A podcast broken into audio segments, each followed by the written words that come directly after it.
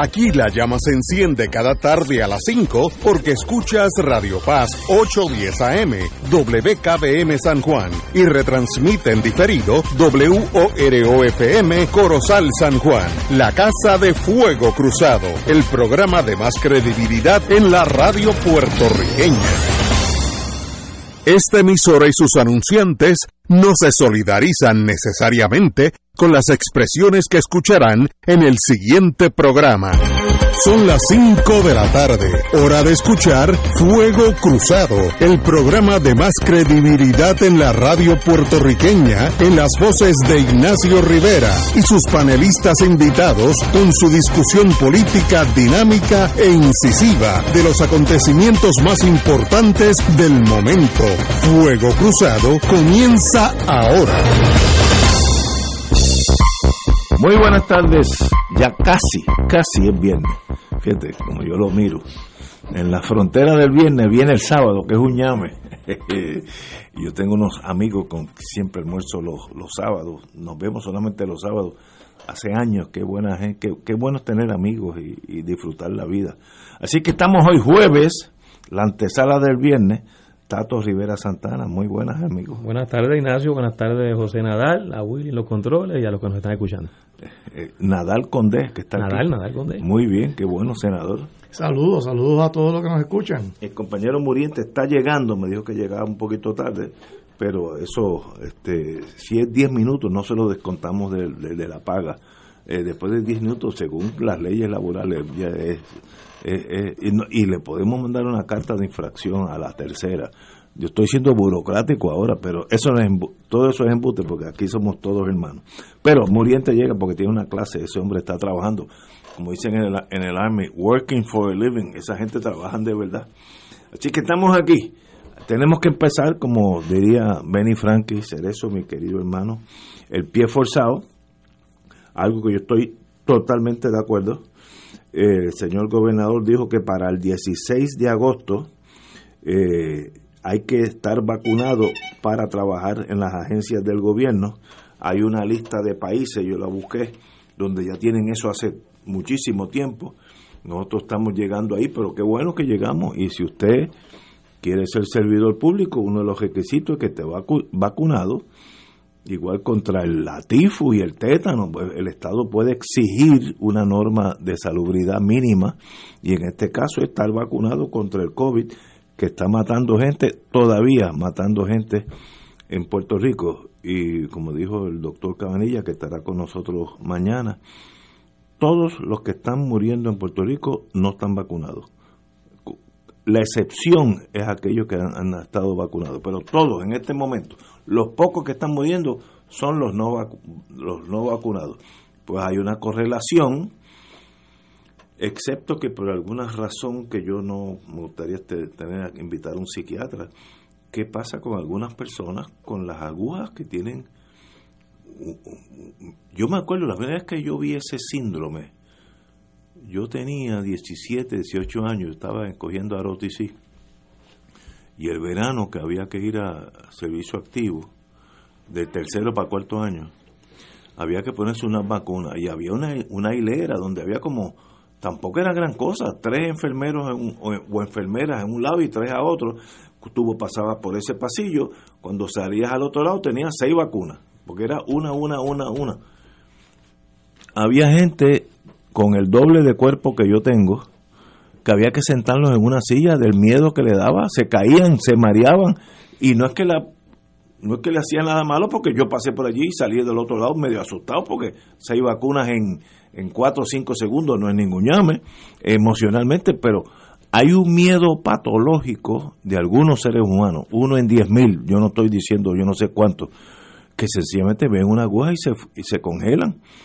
Bueno, muy bien, pues quédese en su casa hasta que pase todo esto, que será como de aquí un año, se va a chupar un año a sola, pero muy bien, usted tiene derecho. Ahora, si va a trabajar y va a tener contacto, esa gente de sesco que ven cientos de personas al día, cientos, y estoy siendo liberal, que pues tiene que estar vacunado, porque si no, usted es un foco de infección, o usted lo puede contagiar a alguien de los que va allí. Así que estoy con el gobernador en esta, Eso es la fecha límite, es 16 de agosto, tengo entendido, por aquí está, 16 de agosto, sí. O, vacu o se vacunan o no son empleados públicos. Mira qué fácil es, puede descontarle vacaciones, lo que usted quiera, pero no puede estar contacto con el público porque usted entonces es un problema de salud. Nadal. Bueno, yo hay diversas razones, ¿no? De las personas que no se quieren vacunar, pues para justificar esa, esa postura, esa decisión de no vacunarse. Algunos es que le tienen miedo a la vacuna y punto. Eh, aunque de niños todo, todo el mundo está vacunado en Puerto Rico, ¿no? por eso, eh, eh, para algo, porque por eso es que no hay viruela hoy día, ¿no? Ni, ni, ni polio. Pues. así que todos tenemos vacunas en el cuerpo. Hay personas que, pues sí, le tienen miedo a la aguja, otros desconfían de la ciencia y, creen que, que, ponerle algo al cuerpo que no sea totalmente natural, pues es dañino y hay otros que, sobre todo en los Estados Unidos, que han asumido esto de, de oponerse a la vacuna como una cosa política, ¿no?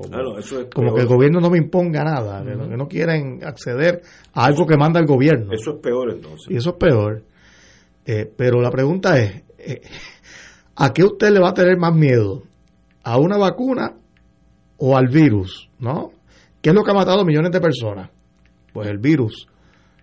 ¿Cuánta gente ha muerto por efectos secundarios de la vacuna? Pues muy poco, porque como todo tipo de, medicina, pues, pues siempre hay casos aislados o gente que reacciona mal, pero eso es uno en un millón o en, uno en cinco millones. Eh, eh, hay más probabilidades de pegarte la, la lotería que, que morirte por una medicina, ¿no? Eh, pues le tenemos que tener miedo al virus. Y eso es lo, lo, lo que el cuerpo desconoce. Eso es lo que es impredecible. Eh, no es la vacuna. La vacuna ha mostrado ser eficaz y, tenemos que confiar en esto, ¿no? Es, lo que nos está sacando del encierro, de la crisis, de, esta pandemia.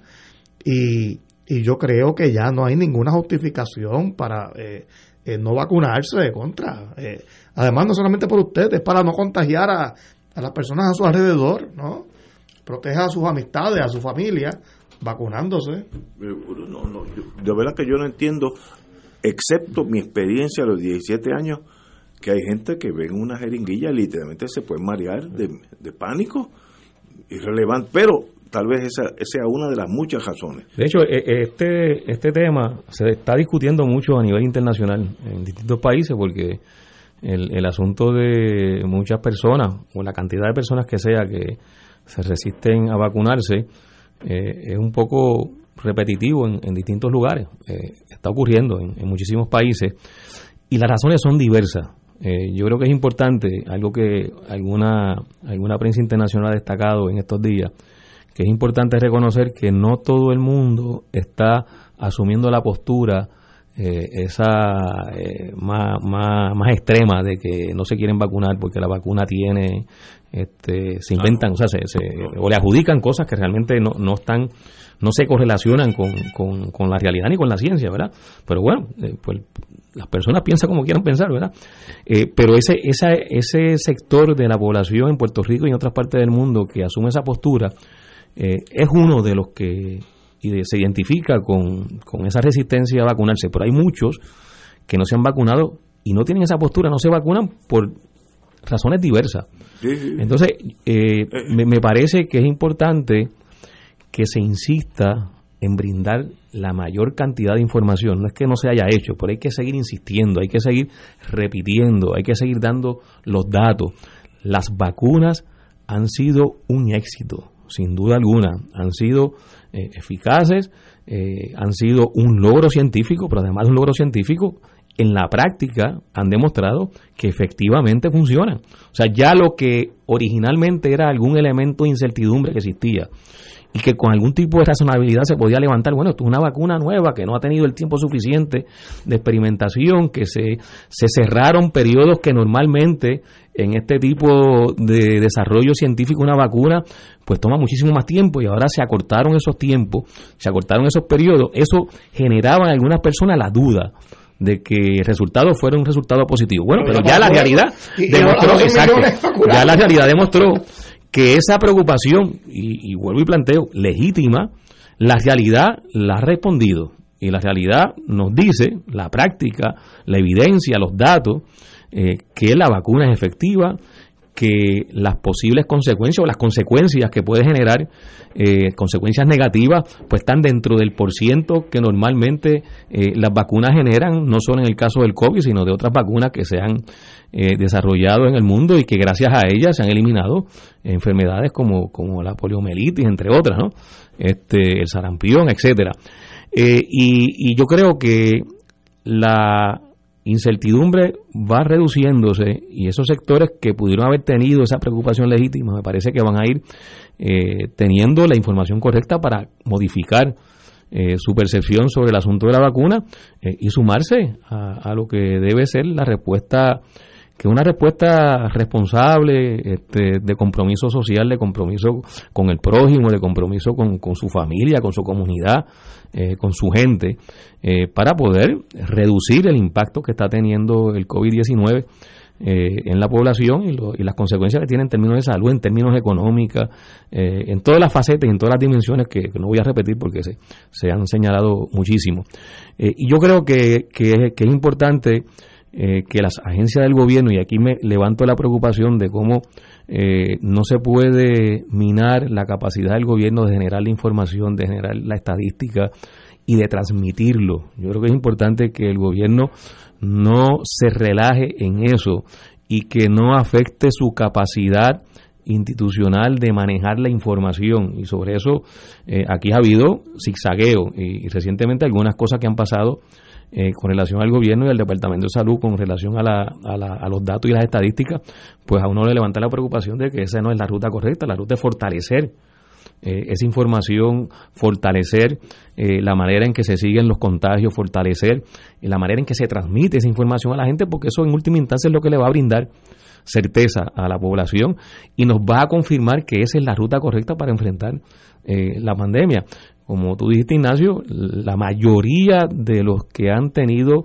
el saldo eh, no deseado y, y trágico de la muerte con, la pandemia recientemente, pues son personas que no están vacunadas. Así que hay un dato importantísimo para quienes tengan dudas. Bueno, pues la vacuna no es que, como se ha dicho también, no es que vaya a impedir que usted se contagie eh, al 100%.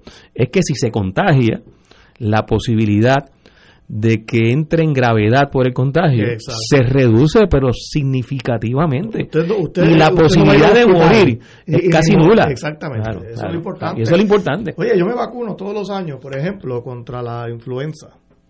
Yo antes me enfermaba todas las navidades me daban unos virus y hasta me perdí de, despedidas de años me acuerdo porque me daba la influenza hasta que me empecé a vacunar y, no, y, nunca me ha vuelto a dar. Oye, qué raro. Y, no es que y no es que no se te pegue el virus, es que si, si te da, pues te da un catarrito leve.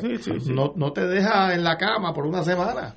Y eso y, es que le ha dado influenza, eso es como, como, es como el dengue, ¿no? Que te, te, tumba este, por semana. Pues para eso es que uno se vacuna. Y, esta vacuna es lo mismo. El, el virus a lo mejor va a llegar a tu cuerpo, porque siempre va a ser así. Va a ser así pero tu cuerpo va a tener unas defensas contra ese virus y no vas a hospitalizarte, no vas a morir. Ah, que hay personas que han muerto que se vacunaron. Pues mira, sí, pero esos son casos bien aislados. Eso es. Un por ciento que en todo caso corrobora que efectivamente la vacuna funciona. Pero porque a lo que hay que tenerle miedo es al virus. El, que no está vacunado, pues tiene más probabilidades de morir, de ir al hospital. Eh, y, y, de hecho, no, más allá de morir, es que hay hay veces que las personas que no se vacunan acaban hospitalizadas y hay que pensar en los efectos secundarios que a veces tiene el, COVID en el cuerpo, efectos que se quedan por mucho tiempo. Se ha demostrado ya que hay mucha gente que hasta los incapacita por, un tiempo. Y, y, oye, eh, a eso es que hay que tenerle miedo. La vacuna no incapacita a nadie. Eso, eh, eh, no, no le tema. No hay, no hay mejor prueba, como dijo Tato, que los millones de personas que ya se han vacunado que han demostrado pues tener una defensa contra el virus, pues, pues no le tenga miedo a la vacuna, hay que tenerle miedo al virus. Eso es lo peligroso. Yo estoy, en eso yo estoy con Macron, que fue el, es el presidente de Francia, y hizo tajantemente el que no esté vacunado no puede coger un subway, no puede coger una guagua, no puede ir a un hospital, no puede coger el tren, no puede coger un avión, no puede ir a un edificio público. Muy bien, para eso es que usted es presidente, eh, en este caso gobernador, y en eso estoy con, con Pierluisi. Usted no está ahí para estar sencillamente de un cóctel a otro, es para tomar decisiones difíciles. Y esta es una difícil, pero hay que tomarla, este, y muy bien. Eh, y como dijo, dijo el doctor Cabanilla hace dos o tres semanas que le preguntamos, los que están muriendo en Puerto Rico no están vacunados. Hay excepciones, todo en la vida tiene excepciones, pero la gran masa es eso. Pues ahí está la lección y, para eso que usted, gobernador, siga por ese rumbo. Eh, oye, de paso hay buenas noticias, hay barcos de crucero que ya se ya están tienen en itinerario venir a Puerto Rico y los barcos están exigiendo la vacuna, pero muy bien, no va a ir en un barco como el primer caso, ¿te acuerdas? Que, eran italianos. Sí, sí, fue, fue, el primer caso que llegó a Puerto Rico. La primera muerte, italiana. Fue la primera muerte fue un italiano. o italiana. O italiano. Sé que era una pareja y uno de ellos murió. Aunque el secretario de Salud dijo que no había que preocuparse porque no había vuelo directo de, de, Pekín, a San Juan. Ese botó un jorrón. No, y la epidemióloga creo que era. La epidemióloga también, dijo. Que dijo que, que, que en Italia se estaban contagiando con el COVID porque es que eso estaba cerca de China. Ah, exacto. Está yo me quedé sí, sí, sí, Oye, sí. Y a la semana ya había Puerto Rico. Vamos a una pausa y ya está con nosotros el doctor Muriente. Vamos en unos segundos a estar con él. Fuego Cruzado está contigo en todo Puerto Rico. Por más de un siglo, juntos hemos encontrado en la YMCA de San Juan un lugar seguro donde desarrollar nuestro potencial. Aquí encuentras una variedad de programas deportivos, educativos y de bienestar, como gimnasio, yoga, natación, baloncesto y centro preescolar. En la YMCA te fortaleces física y mentalmente y floreces. Redescubre hoy todo lo que la Y tiene para ti. Visita ymcasanjuan.org. ¿Qué hubo, doña Rosa? Pues ahí, mi hijo, ya tú sabes. Como estamos con todo esto, dame una libra. Oiga, venga acá y usted se vacunó, ¿verdad? Pues claro. Uh Oiga, ¿quién la llevó? Mi hijo, ¿quién va a ser? Mira, me voy, que tengo muchas cosas que hacer. Doña Rosa sigue excusando a su hijo que a estas alturas no la ha llevado a ponerse la vacuna contra el COVID-19. Se acabaron las excusas. Llévala a vacunar. United Way ama a Puerto Rico. Buenos días familia. Es la casa a la que siempre puedes llegar sin invitación. A las 10 de la mañana, Judith Felicie es tu anfitriona para conversar sobre medicina, psiquiatría de niños y adolescentes, artes, derecho, valores y fe. Todos los días por Radio Paz 810 AM. Buenos días familia. Donde una conversación parece demasiado corta. Buenos días familia. De lunes a viernes por Radio Paz 810 AM. Cada sábado de 9 a 11 de la mañana tendrás un encuentro con De Frente con la Verdad, donde se discuten asuntos que tocan de cerca la actualidad en todas sus perspectivas, las historias que afectan a tu diario vivir, estos y otros temas analizados desde el punto de vista evangélico. De Frente con la Verdad, todos los sábados de 9 a 11 de la mañana por Radio Paz 810.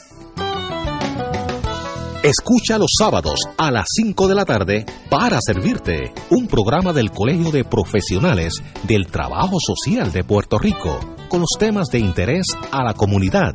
Recuerda, los sábados a las 5 de la tarde para servirte por Radio Paz 810. Y ahora continúa Fuego Cruzado.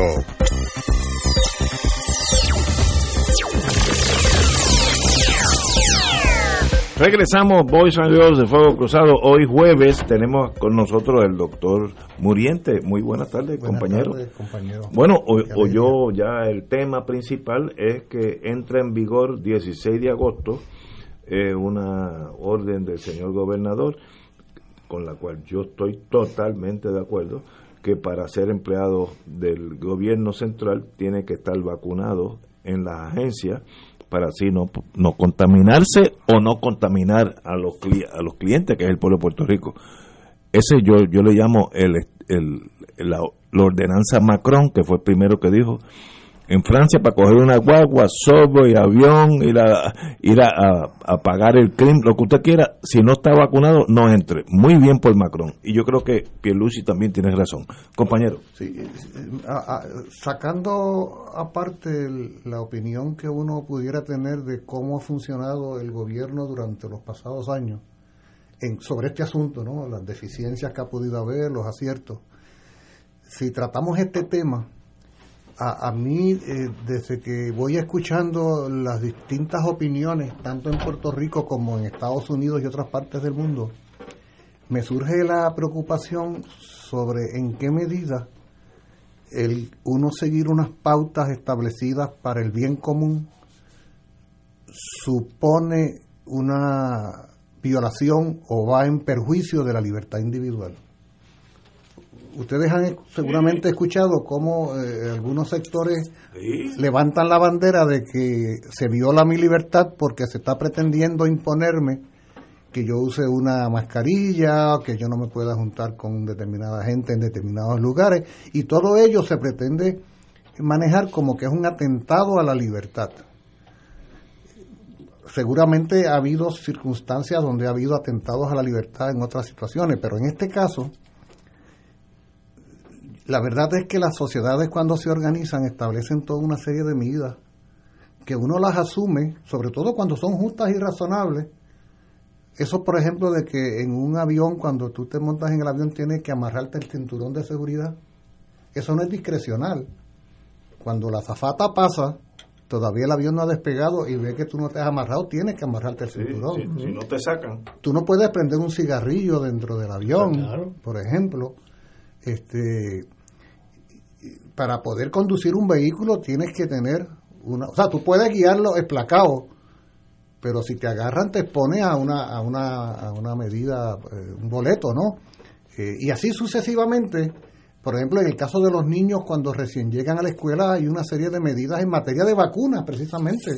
O sea, un niño una niña que recién se inscribe en un preescolar, en un kindergarten, en una escuela, y, y y, y, no, y, la escuela no está pretendiendo atentar contra la libertad del niño o la niña o contra la libertad de los padres, simplemente hay unas medidas, eh, es casi como que con la línea amarilla tú no te pasa, tú sabes. Hay, hay, toda una serie de medidas que los seres humanos para organizarnos tomamos.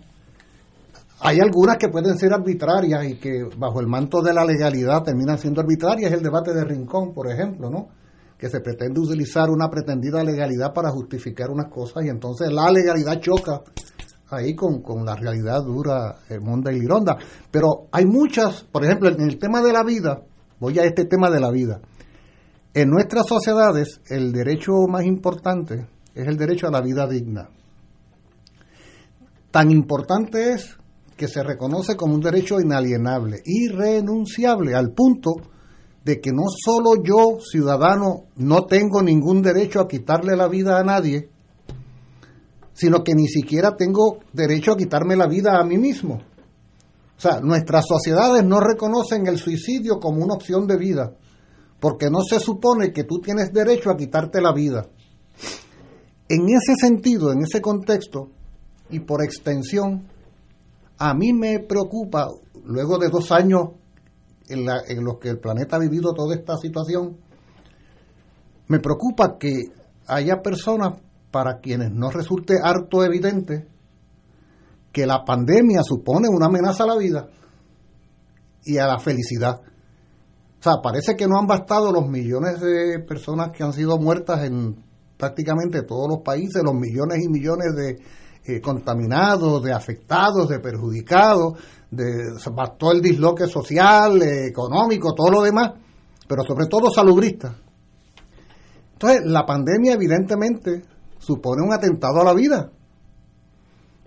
supone un atentado a la vida, por lo tanto, es, mandatorio que las sociedades, así como lo hacen en materia del suicidio y de otra y, el, y de la violencia social, de esa misma manera tomen medidas para, para impedir o para disminuir el, el, riesgo de que la vida se ponga en riesgo, se, se vea amenazada. En ese sentido es que yo veo la, las vacunas, porque incluso yo podría ser indiferente a lo que me suceda a mí personalmente con el coronavirus. El problema es que yo soy padre, el problema es que yo tengo hermanas y hermanos y tengo amigos y tengo parientes y tengo a mis estudiantes y tengo a mis compañeros y demás. Y, y, y yo puedo exponerlos a ellos entonces a que sus vidas se pongan en riesgo por la negligencia mía Que es verdad. de no tomar las medidas preventivas. Que es así. Por lo tanto, la primera, o sea, luego de, de- de que uno se vacuna porque uno no quiere enfermarse, en este caso hay un compromiso y una responsabilidad social. O sea, cuando uno sale del hospital después de, de vacunarse, qué tranquilidad toparse con un amigo, con un pariente, con, con su pareja y decirle, ya me vacuné, ya puedo quitarme la mascarilla para que estemos juntos y hay un grado de seguridad mucho mayor porque estamos salvaguardando la vida. Se me hace eso tan elemental. Por eso, tan pronto aquí se anunció que los de cierta edad eh, podían vacunarse, yo inmediatamente, como sé que tantos otros lo hicimos, salimos corriendo casi literalmente a vacunarnos por, por, por respeto y por, por amor a la vida personal y a la vida del prójimo. En ese contexto, uno pensaría que no debiera ser tan difícil eh, que la mayoría y la casi totalidad de la población fuera a vacunarse. O sea, yo no acabo de entender los argumentos. Ni yo tampoco. O sea, o sea, honestamente, Sí. un argumento, un argumento, esto lo estoy diciendo en Radio Paz ahora, un argumento religioso que pretenda justificar la, no vacunación por alguna es un argumento anticristiano y antirreligioso y atenta contra la vida humana, es, es- hasta pecaminoso. Si lo ponemos en el sentido de, por favor, sabes. Yo no veo que haya ninguna justificación.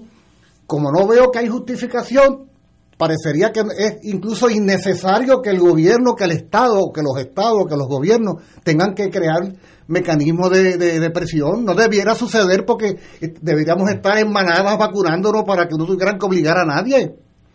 Y sin embargo, eh, estaba yendo hoy en la radio hoy que hay por lo menos 600 mil personas o algo así que en este país no se han vacunado.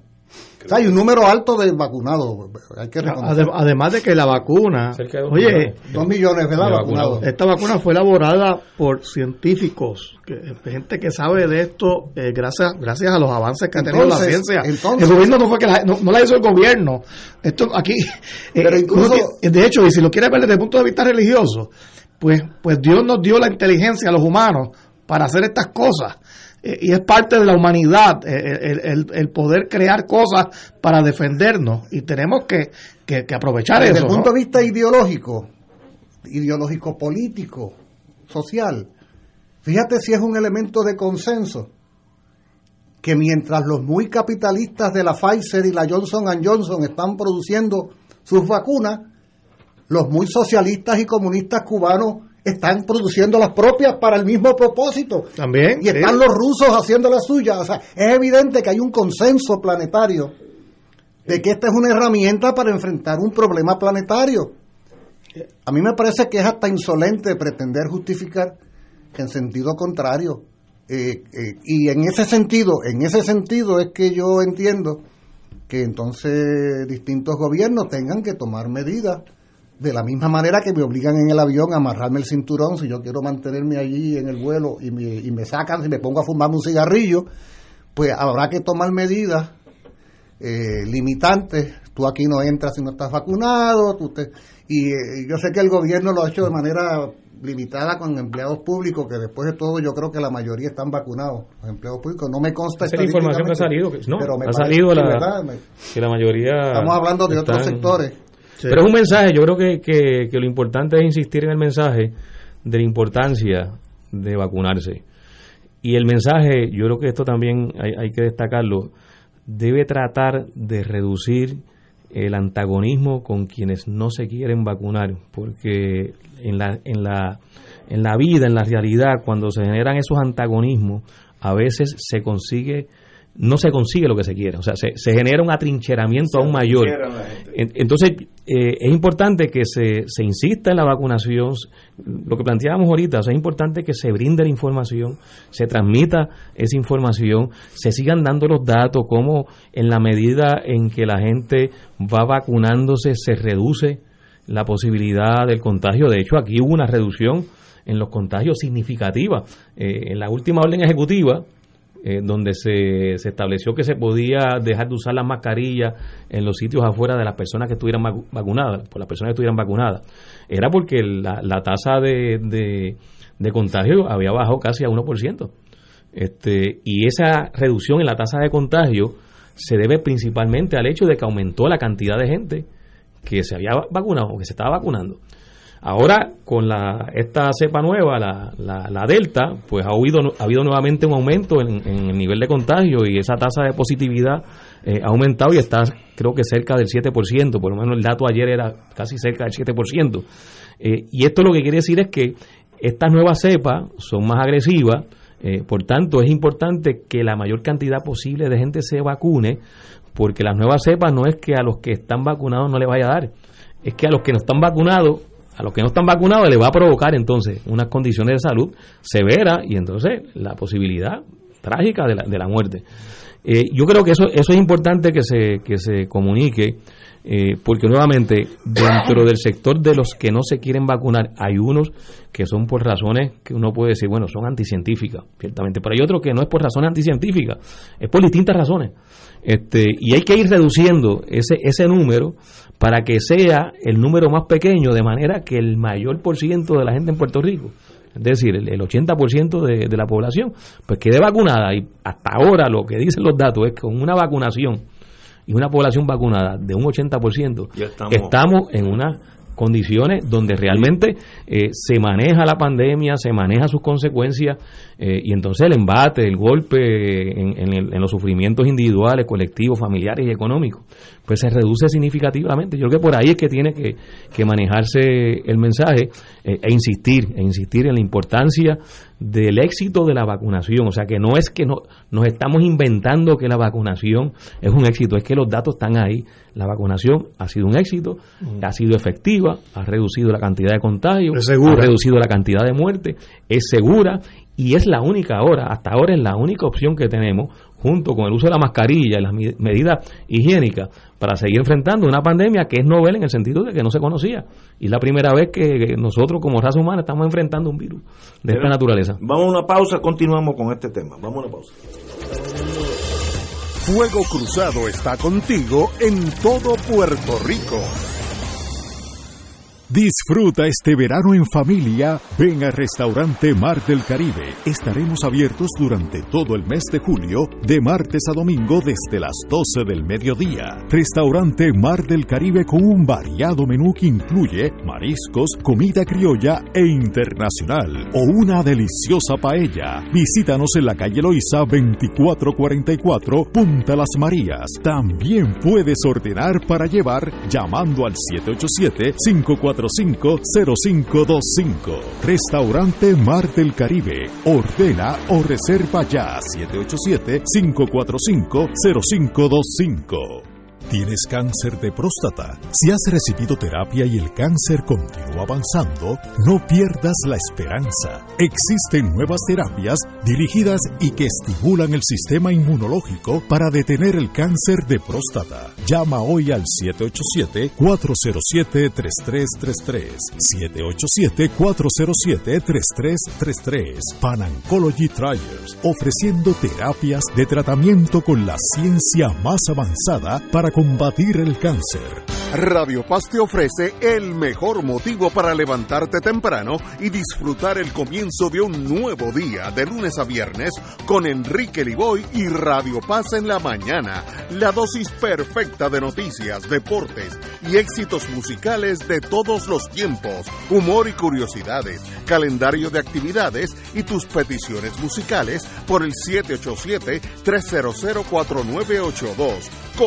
Con el 810 AM de lunes a viernes con Enrique Liboy y Radio Paz en la mañana. Oro 92.5 te invita al viaje Ruta del Vino España y Portugal del 21 de noviembre al 3 de diciembre del 2021. Visitaremos las regiones de Riviera del Duero, La Rioja y Oporto en Portugal. Incluye catas de vino, visitas a las bodegas de Marqués de Riscal, Sanderman, Marqués de Cáceres y Valdecuevas entre otras. Excursión al Museo del Vino y crucero por el río Duero.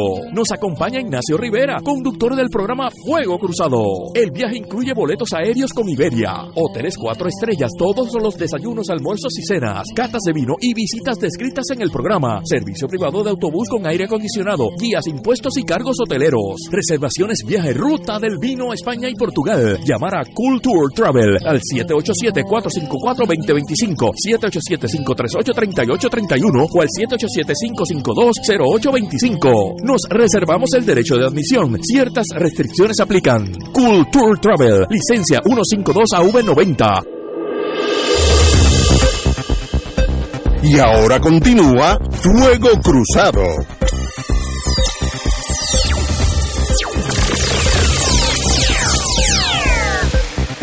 Regresamos, tengo que felicitar a los alcaldes de Aibonito, Villalba y Bayamón, son los más altos en vacunación de, de su pueblo.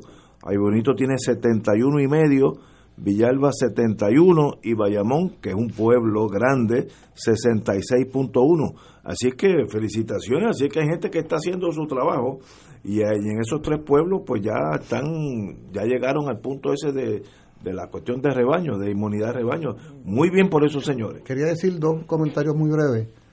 Uno, recordarle a los amigos y amigas Radio Escucha, en ese ánimo afirmativo y proponente que señala el compañero Rivera Santana, que uno de los grandes inventos de la humanidad han sido las vacunas. Estoy de acuerdo. Eh, las vacunas para enfrentar distintas condiciones que antes que existieran esas vacunas contra la viruela, contra el sarampión, contra morían miles y miles de personas. Tú estabas comentando, Ignacio, de cómo en Puerto Rico, en pleno siglo XX, eh, La viruela eh, arrasaba. Y eh, eso es una cosa, ¿no? Reconocer el valor en el desarrollo de- del fortalecimiento de la vida, que es de lo que se trata, ¿no? Como decíamos al principio. Y lo otro, que tengamos presente de que después de todo, así como sucede con otras condiciones de salud como la influenza y otras condiciones, esta vacuna de la que estamos hablando eh, no es para toda la vida, o sea, la, la- la eficiencia en el cuerpo, los anticuerpos que genera no son permanentes y definitivos.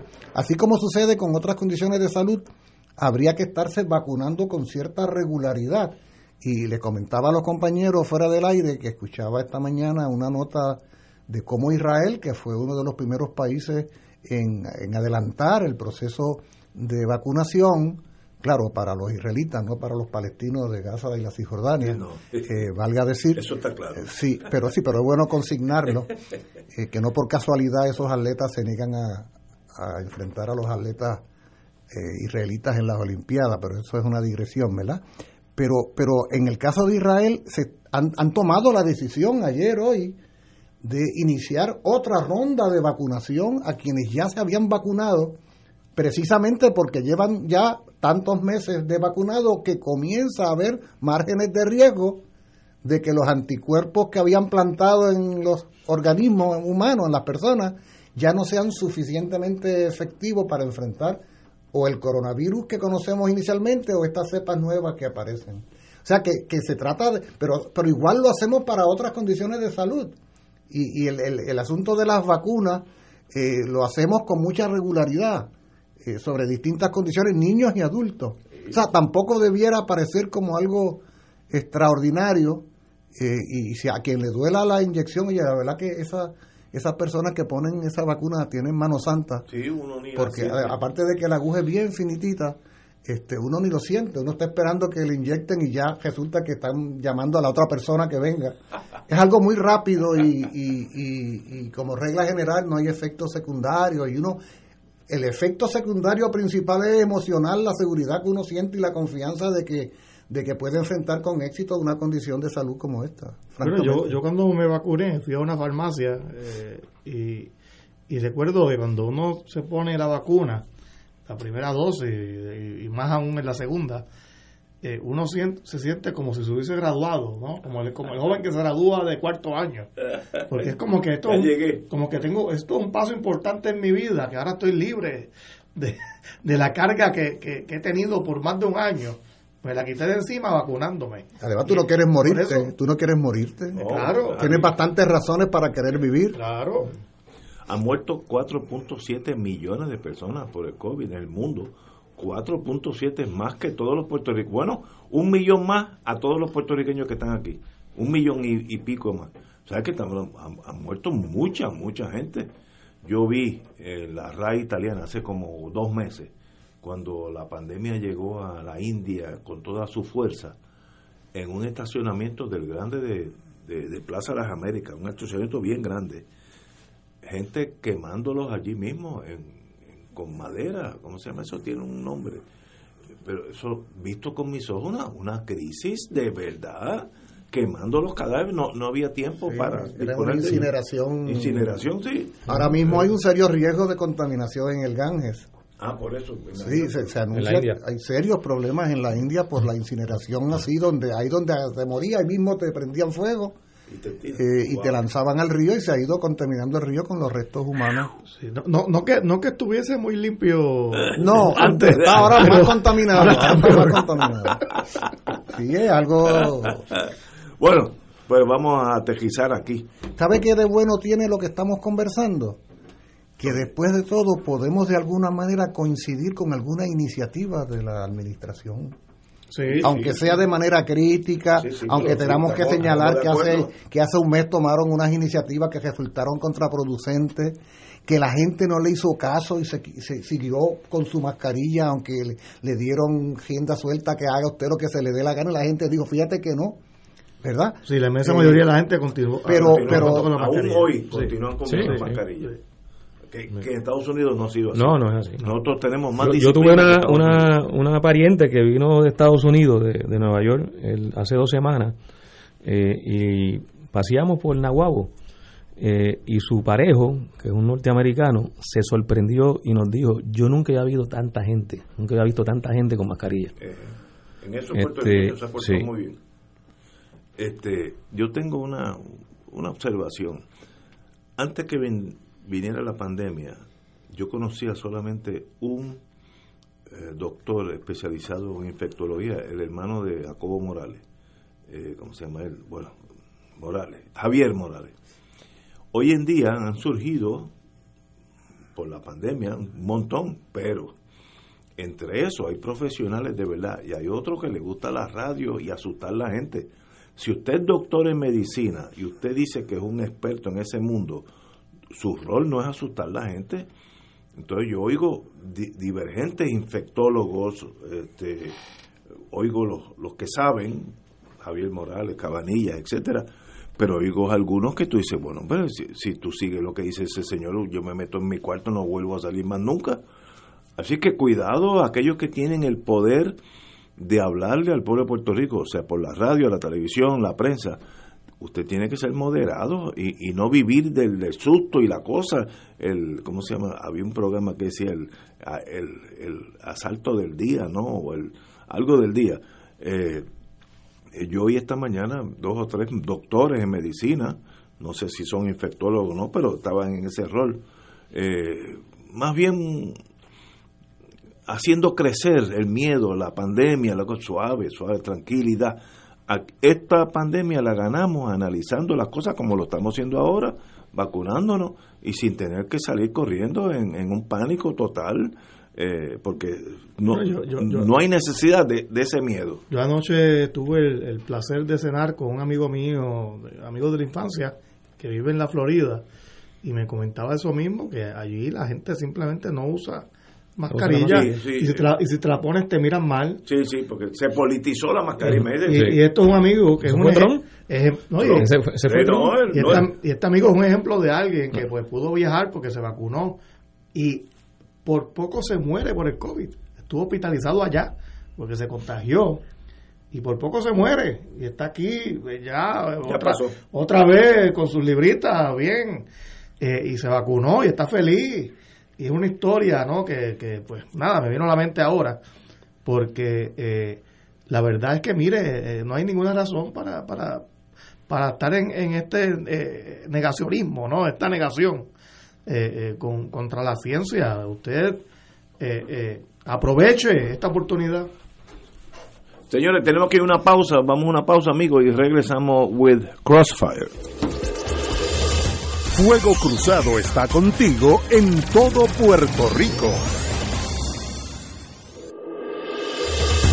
Fuego Cruzado, el programa de más credibilidad en la radio puertorriqueña, es ahora la tribuna abierta de análisis noticioso, con diversas perspectivas que exploran el trasfondo de lo que acontece a diario y cómo nos afecta. Escucha Ignacio Rivera y sus panelistas invitados de lunes a viernes en Fuego Cruzado en transmisión diferida a las 10 de la noche por Oro 92.5 FM. Nuestros sacerdotes aceptaron su llamado vocacional diciéndole sí a Jesucristo. Luego de un proceso formativo de más de ocho años, son enviados a anunciar el Evangelio por todos los rincones de nuestra isla. Y porque en Radio Paz 810 AM siempre estamos contigo y los tuyos, te invitamos a la jornada de acompañamiento y oración por las vocaciones sacerdotales y el acompañamiento de los seminaristas el próximo jueves 5 de agosto de 2021. Nuestros voluntarios estarán 12 horas en oración continua por las vocaciones sacerdotales y el acompañamiento de los seminaristas de Puerto Rico. Tus intenciones serán expuestas en la capilla Beato Carlos Manuel Cecilio. Culminaremos con la Santa Misa en vivo a las 7 y 30 de la noche, presidida por el vicario de promoción vocacional, Padre Carlos Rafael Santiago. Auspiciados por los misioneros de Radio Paz 810 AM, la Vicaría Episcopal de Promoción Vocacional y la Vicaría Episcopal para el Seminario. De todo un poco, con Manolo Almeida, el más ameno en tus mañanas por Radio Paz 810 AM, de martes a viernes a las 9 de la mañana. Notas positivas, salud, ambiente, negocios y entretenimiento. De todo un poco, martes a viernes por Radio Paz. ¡Estamos vivos! Y ahora continúa Fuego Cruzado.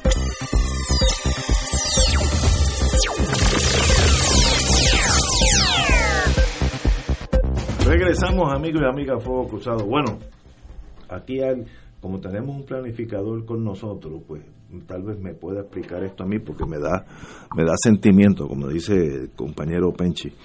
La Junta de Planificación tendrá que determinar próximamente si procede revocar o no la certificación de cumplimiento ambiental aprobada para la reconstrucción de las instalaciones recreativas del el condominio Sol y Playa, allá en Rincón, la cual se había otorgado bajo la condición de que el proyecto no impacte el hábitat de especies en peligro de extinción. Eso es lógico. Sin embargo, el resultado de la auditoría forense que realiza la Junta de Planificación sobre el expediente del condominio no se conocerá de inmediato, pues la entidad aún espera por que la Oficina de Gerencia y Permiso presente sus comentarios sobre los hallazgos preliminares de ese análisis y sería entonces que podrían pasar a la última etapa de la evaluación. Esa es la burocracia clásica. Señores, ¿ustedes no creen que tienen el expertise en la Junta de Planificación de llegar a esa conclusión? Y si la, ¿cómo se llama este outfit? La Junta de Gerencia y Permiso oficina tarda. Se tarda un año do, o dos. Si ustedes se paralizan también. No, no esperen por la, burocracia es una, una de las armas más mortíferas que se ha inventado el ser humano para matar gente. Hagan lo que tengan que hacer. Mire, ahí hay dos decisiones. Se construye o no se construye. No hay otra. Y hay unos parámetros de razonabilidad. No hay ni que ser planificador ni ingeniero razonable. Por ejemplo, yo que no sé nada de eso. ¿Por qué María se llevó la piscina que ya estaba? La están rehaciendo porque se la llevó. Eso es es un hecho. Es un hecho, no hay que discutir. Ok. Nadie lo puede poner en discusión. Yo he visto fotos tomadas del aire, antes y ahora. Antes había como 100 metros más de arena. Ahora eso se fue a, a 20. Quiere decir que la próxima, el marullo va a llegar muchísimo más rápido, más rápido que antes. Y antes se llevó la que estaba, la piscina que estaba, ahora es un llame, porque se, hubo una erosión de tierras, de, de arena significativa. Ese soy yo que no soy planificador, usando los sentidos y la foto que vi desde el aire, de, del área. ¿Y para qué está toda esa gente en la Junta de Planificación? En la Junta de Planificación. Como tenemos aquí un planificador de verdad, explíqueme. Ayúdeme a yo comprender esto.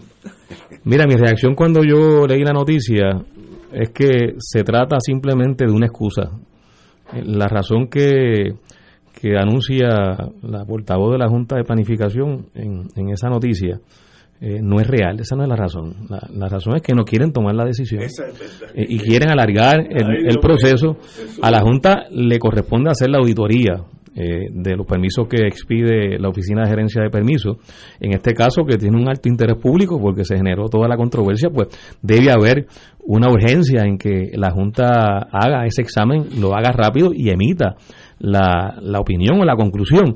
Y como tú dices, Ignacio, eh, no hay mucha ciencia de cohete. o esto no se trata de algo que, que es de, de, de, de ultratumba. O sea, eh, aquí hubo un permiso que se expidió sobre la base de una certificación ambiental incorrecta a todas luces. En ese sentido se convierte en una certificación ilegal. Eh, Incorrecta porque la certificación dice que allí no hay un hábitat de especie en peligro de extinción. Lo hay. No porque ahora, ahora haya aparecido la, la tortuga marina, sino porque ha estado, ha- ha- han estado anidando en esa en ese litoral las Eso no tortugas. son fake news. No, Eso, no. eh, eh, Existe el carey que llegó allí. Claro, y, y anidó y, y co- como, como otra, otros careyes y otros tinglares que en, que en ese litoral eh, anidan. Eh, pero además, además, el dato de que la ola de temporal que generó el huracán María fue la razón por la cual se destruye la piscina. Oye, no puede ser más, más obvio. Y eso, es lo que dice el O sea, código. eh, claro, y entonces, eh, para que haya ese, esa, esa certificación ambiental eh, de que no tienen que someter un documento ambiental, que es lo que obligaría cual- a cualquier proponente cuando va a hacer una construcción o va a llevar a cabo algún tipo de, de proyecto, eh, que tiene que hacer una evaluación ambiental para que se determine si eso que va a construir, si eso que va a hacer va a tener un impacto ambiental significativo.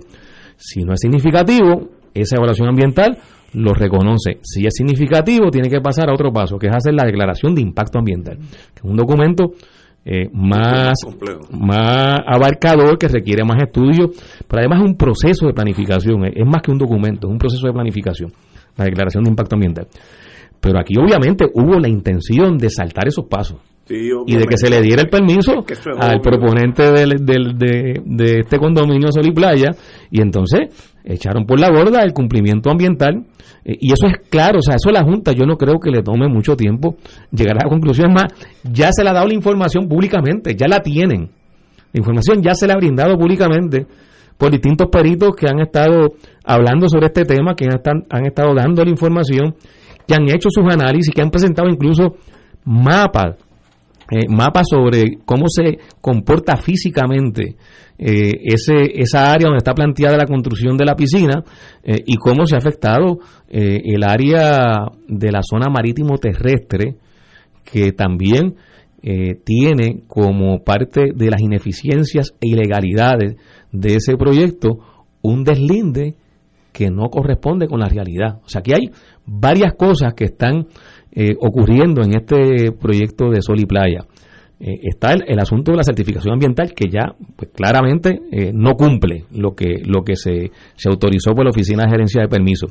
Y en segundo lugar está el deslinde de la zona marítimo terrestre. Que, no, no hay duda de que en el registro ellos tienen inscrito pues un pedazo de terreno que ahora es playa, que ahora está en el mar tal vez, eh, o por lo menos muy cerca de- del agua, eh, pero eh, la, la, la geografía cambió ahí. ¿no? Cambió, cambió. Cambió, no, de, de todas formas, eh, cambió, pues de todas formas, el, el, el deslinde que se hizo originalmente eh, no cumple con el reglamento de la Junta de Planificación por lo siguiente. Eh, asumiendo que el deslinde estableció que la zona marítimo terrestre termina donde ellos indican que termina, eh, que, que eso lo tiene que, que definir o lo tiene que certificar un agrónomo. Eh, a partir de ese límite, el reglamento de la Junta de Planificación, el regla- el- lo que era el reglamento 17, que ahora está dentro del reglamento conjunto, establece que hay que dejar una franja de 20 metros libre de todo tipo de construcción, que es la franja de salvamento y de vigilancia. Y eso se tiene que inscribir como una servidumbre. Eso se inscribe como una Allí- servidumbre allí no hay en el 20 registro de la propiedad. allí no hay 20. Es, público. Allí no hay 20 Es una servidumbre pública, una servidumbre 20 pública. metros son Y ahí no 60. puede haber ningún tipo de construcción, nada, ningún tipo de construcción. Pero además, después de esos 20 metros, el reglamento establece que hay que dejar 30 metros adicionales sin construcciones permanentes, con unas excepciones que el reglamento plantea que sí se pueden eh, autorizar algún tipo de intervención. Pero esas son unas excepciones que en este caso tampoco se cumplen. O sea, estamos hablando, porque esto es importante traerlo, porque no ha estado, no se ha destacado tanto en esta discusión. Son 50 metros lo que dice el reglamento. Lo dice textualmente el reglamento de la Junta de Planificación, que establece cómo se manejan las intervenciones luego de que se hace el deslinde de la zona marítimo terrestre, dice que hay que dejar 50 metros libres de construcciones permanentes. El condominio Sol y Playa, probablemente, probablemente, no, no puedo verdad decirlo con, con eh, categóricamente, pero probablemente esos 50 metros terminan donde empieza la pared de la construcción del condominio. que no hay ese espacio. Entonces, porque no lo hay, porque no, lo, hay. Entonces, esto es asumiendo que el deslinde que ellos sometieron eh, eh, es un deslinde que, que, es muy generoso al, proponente, porque a partir de, ese deslinde que se autorizaron los permisos. Ahora, ¿por qué decimos que ese deslinde es dudoso? Porque no toma en consideración la definición de la zona marítimo terrestre que está en la ley. Y la definición establece que la zona marítimo terrestre es el área que bañan las olas del mar en su flujo y reflujo donde son sensibles las mareas y las olas de temporal donde no son sensibles. Y esto es importante porque aquí se ha, se ha malinterpretado en ocasiones, intencionalmente se ha hecho, eh, se ha desconocido esa parte de la definición de la zona marítimo terrestre. Eh, y la razón es la siguiente. Eso, eso viene de la ley de España, de la ley de, Puerto de España que se quedó en la ley de Puerto Rico y sigue vigente. En la ley de Puerto de Puerto Rico, esa definición de la zona marítimo terrestre que se heredó de España sigue vigente. En el contexto en que, en que en España se maneja el concepto es el siguiente. Donde son sensibles las mareas, en España se referían al Mediterráneo. En el Mediterráneo, eh, eh, perdón, donde son, donde son sensibles las mareas es en el, en el noroeste de España, perdóname, en el noroeste de España. Galicia. Eh, exacto, en, en Galicia, en, el País Vasco, o sea, eh, San Sebastián, o sea, ahí las mareas son sensibles y puede haber momentos en que la marea se retira cientos de metros y regresa nuevamente, o sea, hay, hay, hay bien, es bien marcado el, el, el flujo de la marea, entonces ahí aplica lo de donde son sensibles las mareas. En el Mediterráneo donde aplica y las olas de temporal, porque en el Mediterráneo no son sensibles las mareas. ¿Eh? Entonces, para definir la zona marítimo terrestre, los españoles decidieron, bueno, como no tenemos el, como medida eh, la, sensibilidad de las mareas, pues entonces vamos a utilizar las olas de temporal. Mm. Entonces, ¿cómo eso aplica a Puerto Rico? Bueno, pues en Puerto Rico, en general, las mareas no son sensibles. No son sensibles. Así que tenemos que utilizar las olas de temporal para definir la zona ah. marítimo terrestre. Eh, y esto, eh, en, en ocasiones, en el Departamento de Recursos Naturales y Ambientales, se ha entendido correctamente cuando se hacen algunos deslindes y en otras ocasiones no, o cuando se certifican estos, estos deslindes. Eh, y muchos proponentes lo que hacen es que empujan y presionan para que se utilice el criterio de sensibilidad de las mareas. Y si ese es el criterio que va a prevalecer, nos quedamos sin playa porque en Puerto Rico no son sensibles las mareas, o sea, la sensibilidad es muy es muy corta, es, muy es de, es de poco significado, son poco significativas. Así que hay que utilizar las olas de temporal. En el caso de sol y playa, pues ahí tuvimos claramente que esa es la forma de medir la zona marítimo terrestre. Pero si yo yo yo soy yo tengo uno de mis defectos o cualidades, soy a veces demasiado práctico. Si yo soy dueño de ese condominio y me dan los permisos María vino y me tumbó la piscina. Mañana va a venir otra María o la tía de María y me va a tumbar la piscina. ¿Qué yo gano con poner un sitio, invertir mucho dinero donde ya yo sé lo que pasó? O sea, no, no, esto no lo leo en la historia de Puerto Rico. Pasó hace cinco años, o María, cuatro años. Entonces, yo no veo cuál es el, la fijación con tener una piscina que está a 25 metros de la playa, que es lo más bonita, eso no lo entiendo. bueno, hay, hay, obviamente un interés económico de corto plazo, o sea, en, ah, en el tiempo en que Follow se- the money, follow en el money. tiempo en que esa piscina esté construida, eh, los dueños y los titulares de esos apartamentos los siguen alquilando, ofreciendo de que el condominio tiene una piscina. Este, y Pero, durante pero- ese, esos cinco años, si es, si es que, como tú planteas, no viene el huracán antes, ellos, ellos están jugando ahí una ruleta rusa. Este, Pero, si el huracán, Y- y el y, si el huracán se tarda 10 años, pues están 10 años Y el condominio tiene un terreno grande. eh, ¿Detrás? Detrás, Sí, es el estacionamiento. sí. Pues ahí, Lo que ahí pasa- puede haber una piscina. De- déjame eh, eh, dar un dato adicional sobre el asunto de la zona marítimo terrestre y el deslinde.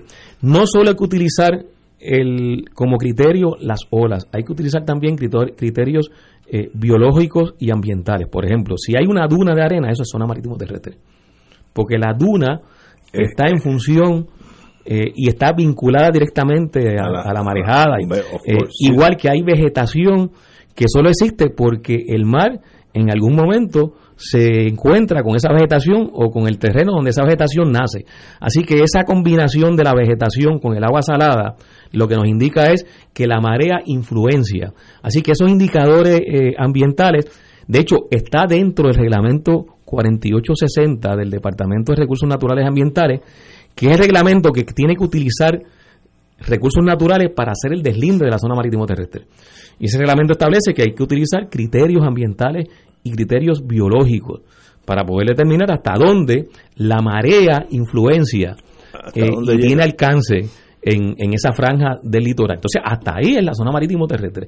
Y eso es un bien de dominio público. Pero eso se brinca la piscina por, por un Pues montón. claro que sí. Cuando uno ve la- las imágenes aéreas, claro, eh, aquí hay un, un trabajo que tiene que ser científico. Uno no puede simplemente a partir de una imagen aérea tomar, Exacto, de- sí. tomar eh, llegar a conclusiones, porque hay un trabajo además científico de mucho de mucho peritaje, sobre todo en este tema de los indicadores biológicos. Este, pero estos elementos, cuando uno los mete en el análisis de lo que ha pasado en, en este condominio Sol y Playa en, en Rincón, se da cuenta que aquí se saltaron todos como ha ocurrido en muchos otros lugares en Puerto Rico y está ocurriendo. Digo, Tato, es que a un kilómetro de ese condominio, o menos, ahí fue que, que, los, que hay, hay unos visuales dramáticos. Hay unas propiedades que eran también condominios, allí en Rincón, que colapsaron, ¿no? que están, Están en- que, que sí, se sí. el mar. Eh, edificios relativamente grandes. Pues eso es lo que va eventualmente a suceder en ese litoral eh, con todo lo demás. Ahí hay casas que han tenido que, que derribar, que hoy día estarían totalmente dentro del agua. Eh, porque pues la, la, geografía cambió ahí. Vamos a una pausa, son las 6 y 3 y regresamos el otro, el- con el doctor Muriel. Fuego Cruzado está contigo en todo Puerto Rico. Aquí la llama se enciende cada tarde a las 5 porque escuchas Radio Paz 810 AM, WKBM San Juan y retransmite en diferido WOROFM Corozal San Juan, la Casa de Fuego Cruzado, el programa de más credibilidad en la radio puertorriqueña.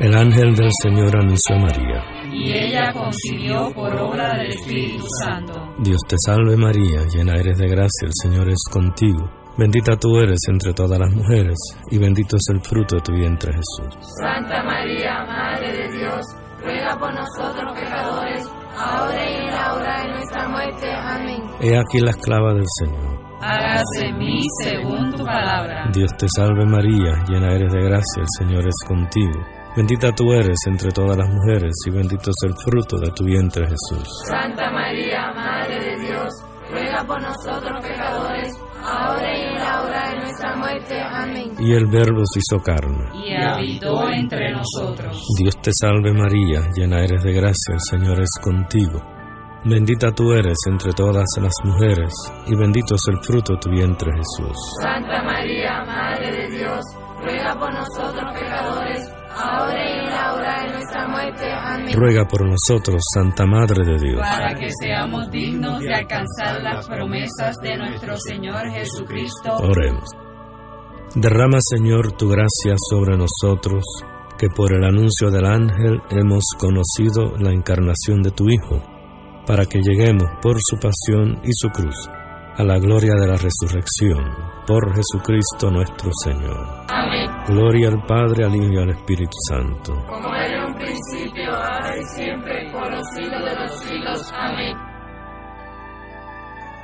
Ser rotario es vivir la alegría de servir a los demás, a la vez que cultivas la amistad y el compañerismo, sin límites y descanso. Mensaje del Club Rotario de Río Piedras. Y ahora continúa Fuego Cruzado.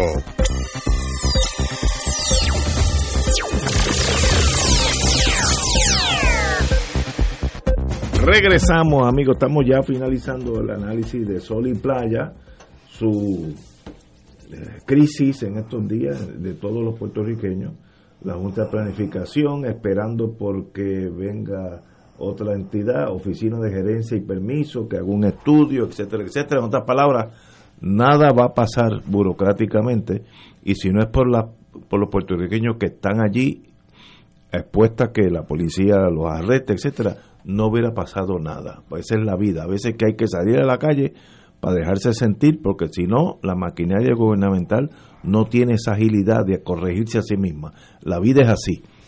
Compañero.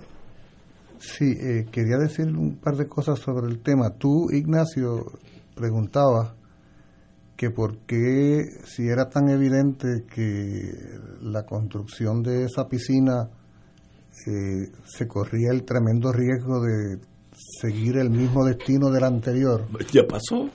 Que por qué entonces a, los a los señores del condominio se les antoja Sí, de manera tan obstinada. ¿Verdad? Y el compañero Rivera Santana te responde de que evidentemente hay un interés de tipo económico, o de lucro. Eh, es que tenemos que reconocer que para analizar este tipo de situación se suelen manejar criterios distintos.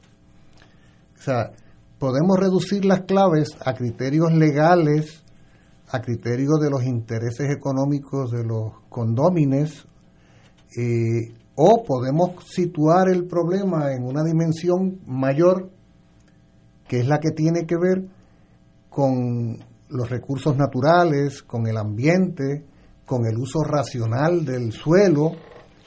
¿Qué pasa? A la hora de la hora, en este país, en demasiadas ocasiones, el lucro prevalece por sobre cualquier otra consideración. Este caso del condominio Sol y Playa es solo el caso más evidente porque se ha hecho público por toda esta situación Estoy que ha generado todo un debate. Pero esta es apenas una muestra, tú lo señalabas, José eh, Na- Nadal Powell, tú, tú mencionabas cómo en el mismo rincón, en esta misma zona, hay una serie de edificios que han colapsado. Eh, ¿Por qué? Porque pero fueron construidos en una zona que pudo haberse anticipado, pudo haberse anticipado cuál iba a ser el destino de eso, de esas edificaciones. En esa misma playa. El compañero, misma playa. el compañero Rivera Santana mencionó eh, un concepto que a mí me parece que no debe obviarse en este análisis y es la declaración de impacto ambiental, la llamada DIA. La DIA es una criatura histórica de la Ley de Política Pública Ambiental de Estados Unidos que luego se trae a Puerto Rico, que es una aportación muy importante al Estado de Derecho en materia de modificación de suelo y de construcción de edificaciones, porque implica que el desarrollador, el constructor, el que va a transformar ese espacio y con- construir algo allí, tiene que mostrar previamente, tiene que mostrar que el resultado de la construcción que va a edificar allí o de la obra que va a hacer allí no va a ir en perjuicio de nadie ni de nada.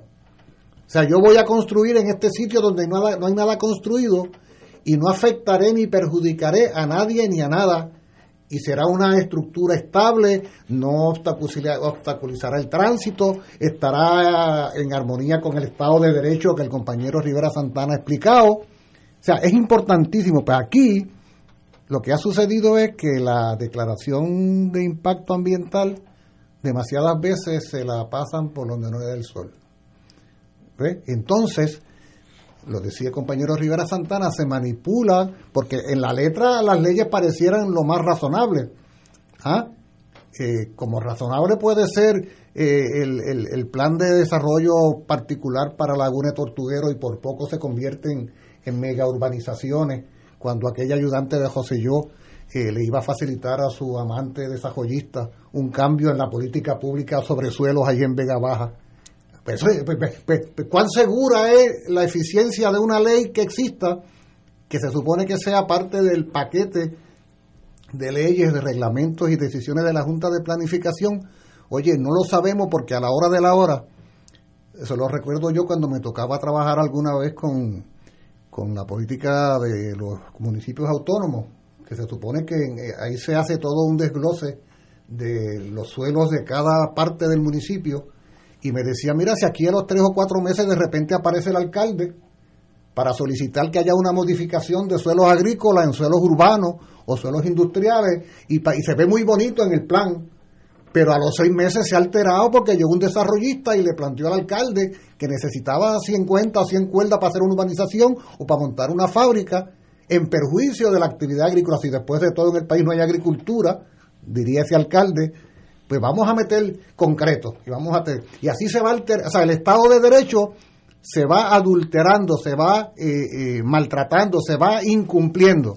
Y por eso suceden cosas como esas. Por eso es que en este, en este caso de Sol y Playa, eh, uno de los que está en el banquillo de los acusados, el secretario de Recursos Naturales y Ambientales, que se supone que sea, junto con la Junta de Planificación, custodio principal de los recursos de este país.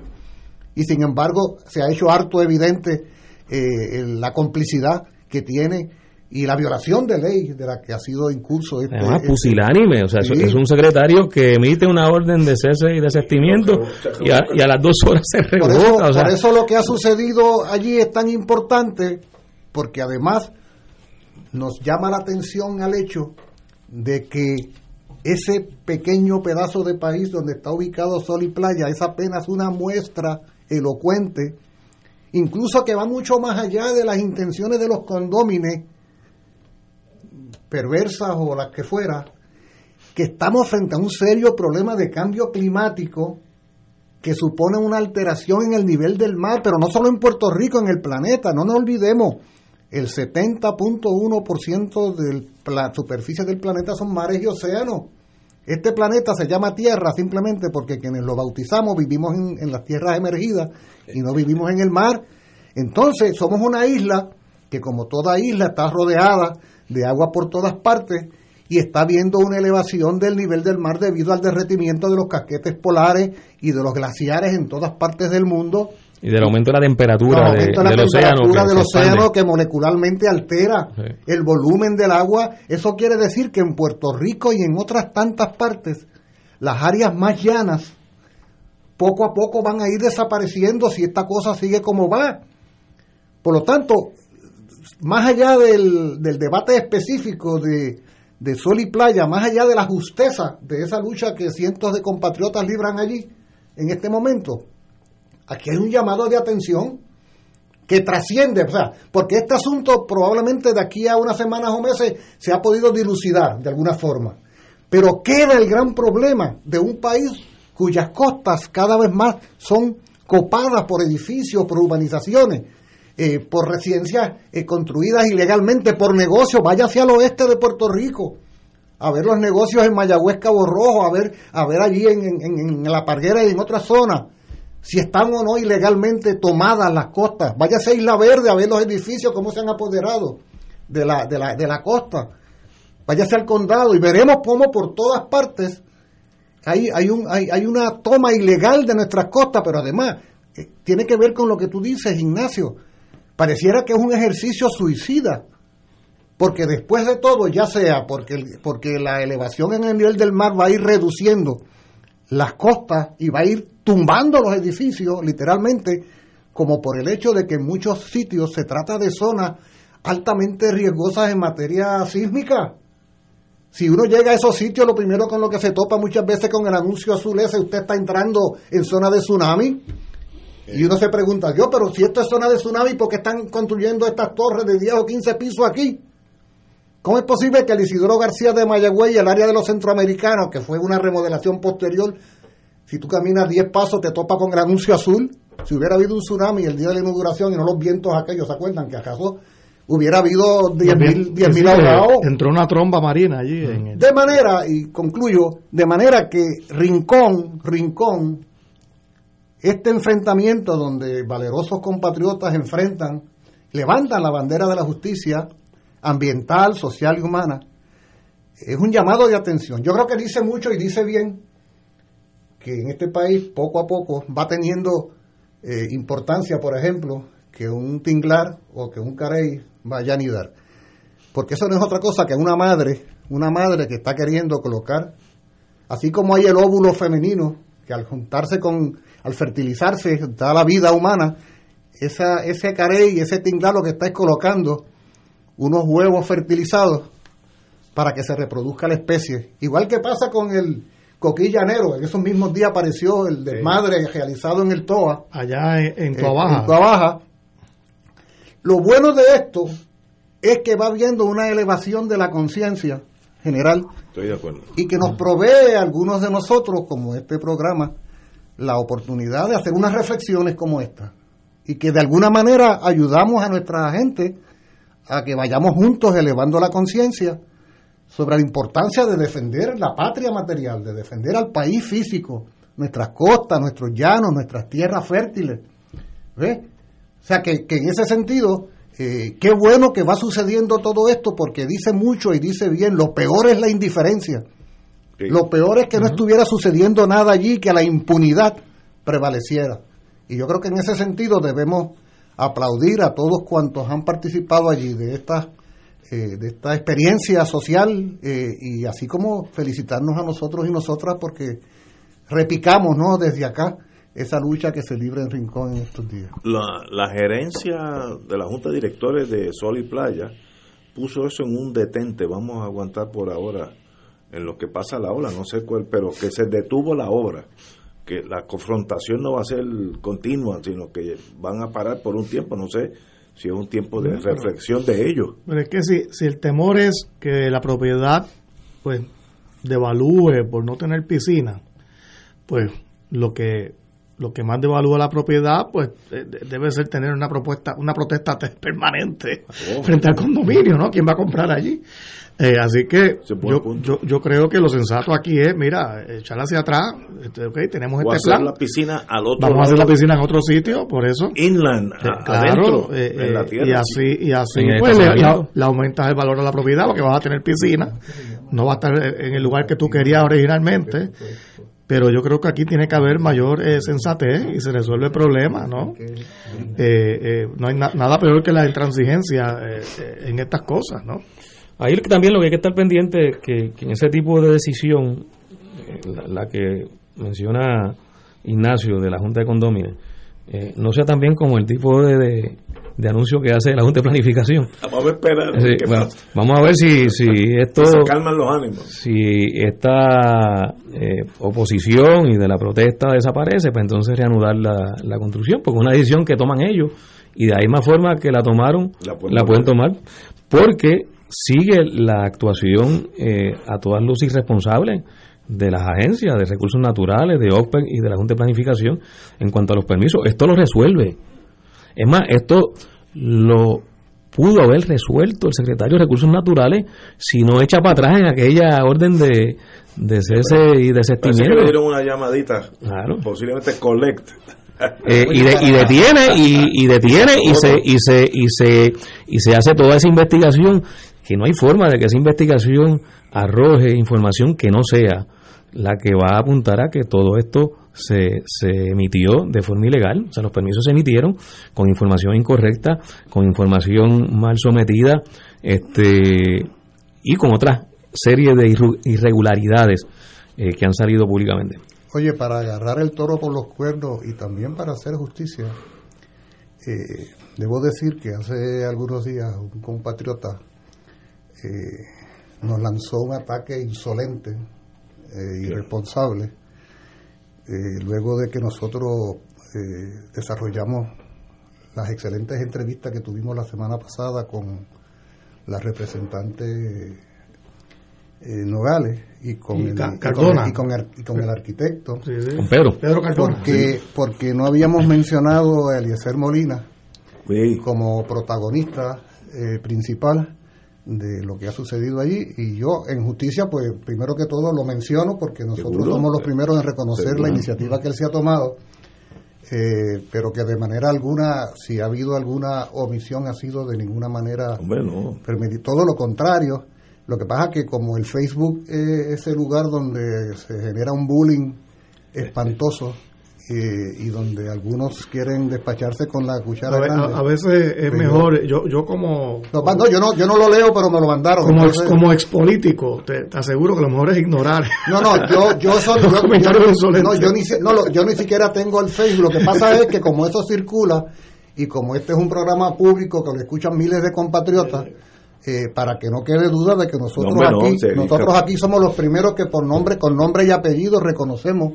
a los protagonistas principales, empezando por Eliezer y otros tantos cientos de compatriotas que han dado la cara allí, eh, jóvenes, más jóvenes y menos jóvenes, porque allí hay gente de todas las edades, de muchas partes del país, y que en ese sentido, cuando decimos que saludamos y que reconocemos el esfuerzo, lo hacemos eh, en ese sentido Sin- inclusivo. sin- sin duda la omisión no fue por agenda. No, por favor, por favor. Y, y yo creo eh, ese eh, este periodo de calma que solicita el condominio, la junta de directores, yo creo que ya esto llegó a un punto que aunque pasen seis meses, la gente se retire, si vuelven a construirlo va a haber la misma confrontación. Así que esto es un impasse donde si uno es práctico, yo vuelvo y padezco de lo mismo, paren eso y se acabó. Y lo se torna académico. Pero es cierto, no, no, no, no es que dude de lo que ustedes han dicho, porque yo lo había comentado, pero no tenía la constancia del espacio.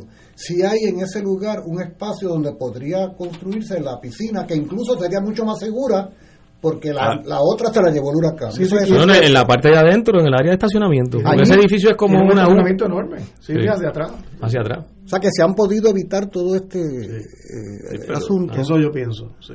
Y tendrían su... Aparte de que el... el- Pero ya después- este este caso, yo creo que es importante que, que, que se resuelva en beneficio del país, porque puede enviar el mensaje correcto. O sea, si, si sale la impunidad aquí victoriosa, eh, si esto se permite, pues esto olvídate. O sea, el, el que tenga poder económico, tenga contacto en las agencias, tenga conexiones con los funcionarios del gobierno y con fortaleza, pues hace lo que quiera.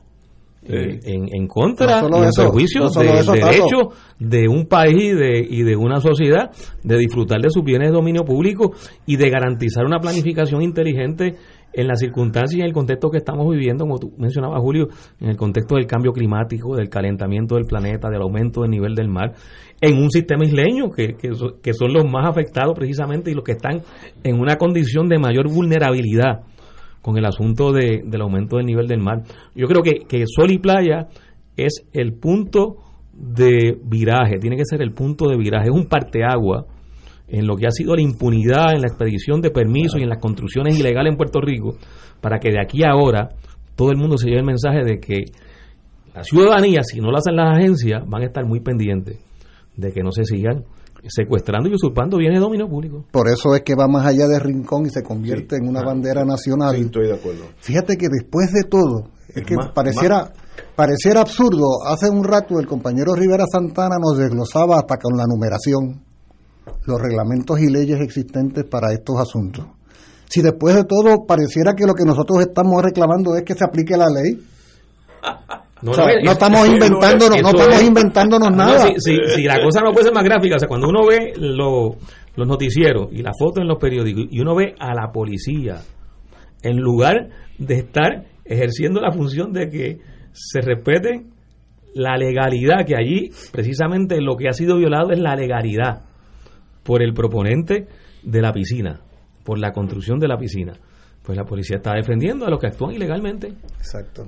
O sea, una, una cosa eh, Exacto. este, de eso se trata en, en última de un instancia. gran ese- contrasentido. Claro, entonces esa impunidad a la que tú haces referencia no es solo impunidad de que yo construya donde se me dé la gana, es que es la impunidad de violar todo ese Estado de Derecho, que puede estar muy bonito impreso en los documentos de la Junta de Planificación y Recursos Naturales, Pero que no. pero que llega el fulano con plata o influencia y hace lo que se le da la gana. Mira, a mí me da pena, de verdad, en lo, en lo que ha acabado el Departamento de Recursos Naturales que, que es también custodio ¿no? de muchas propiedades importantes. Mira cómo está el paseo de piñones abandonado. Eh, no se le da el presupuesto. El, el cuerpo de vigilantes no tiene eh, casi equipo, eh, recursos. Y poco personal. Eh, por eso, eh, yo, cuando, yo, de hecho, cuando era senador, eh, le hice una asignación importante con la que se logró adquirir mu- mucho equipo. Y las lanchas se, se lograron, muchas de ellas, reacondicionar. Estaban inservibles para porque me parecía algo importante. Pero, pero fuera de, de- de iniciativas así, aisladas, el departamento es el patito feo.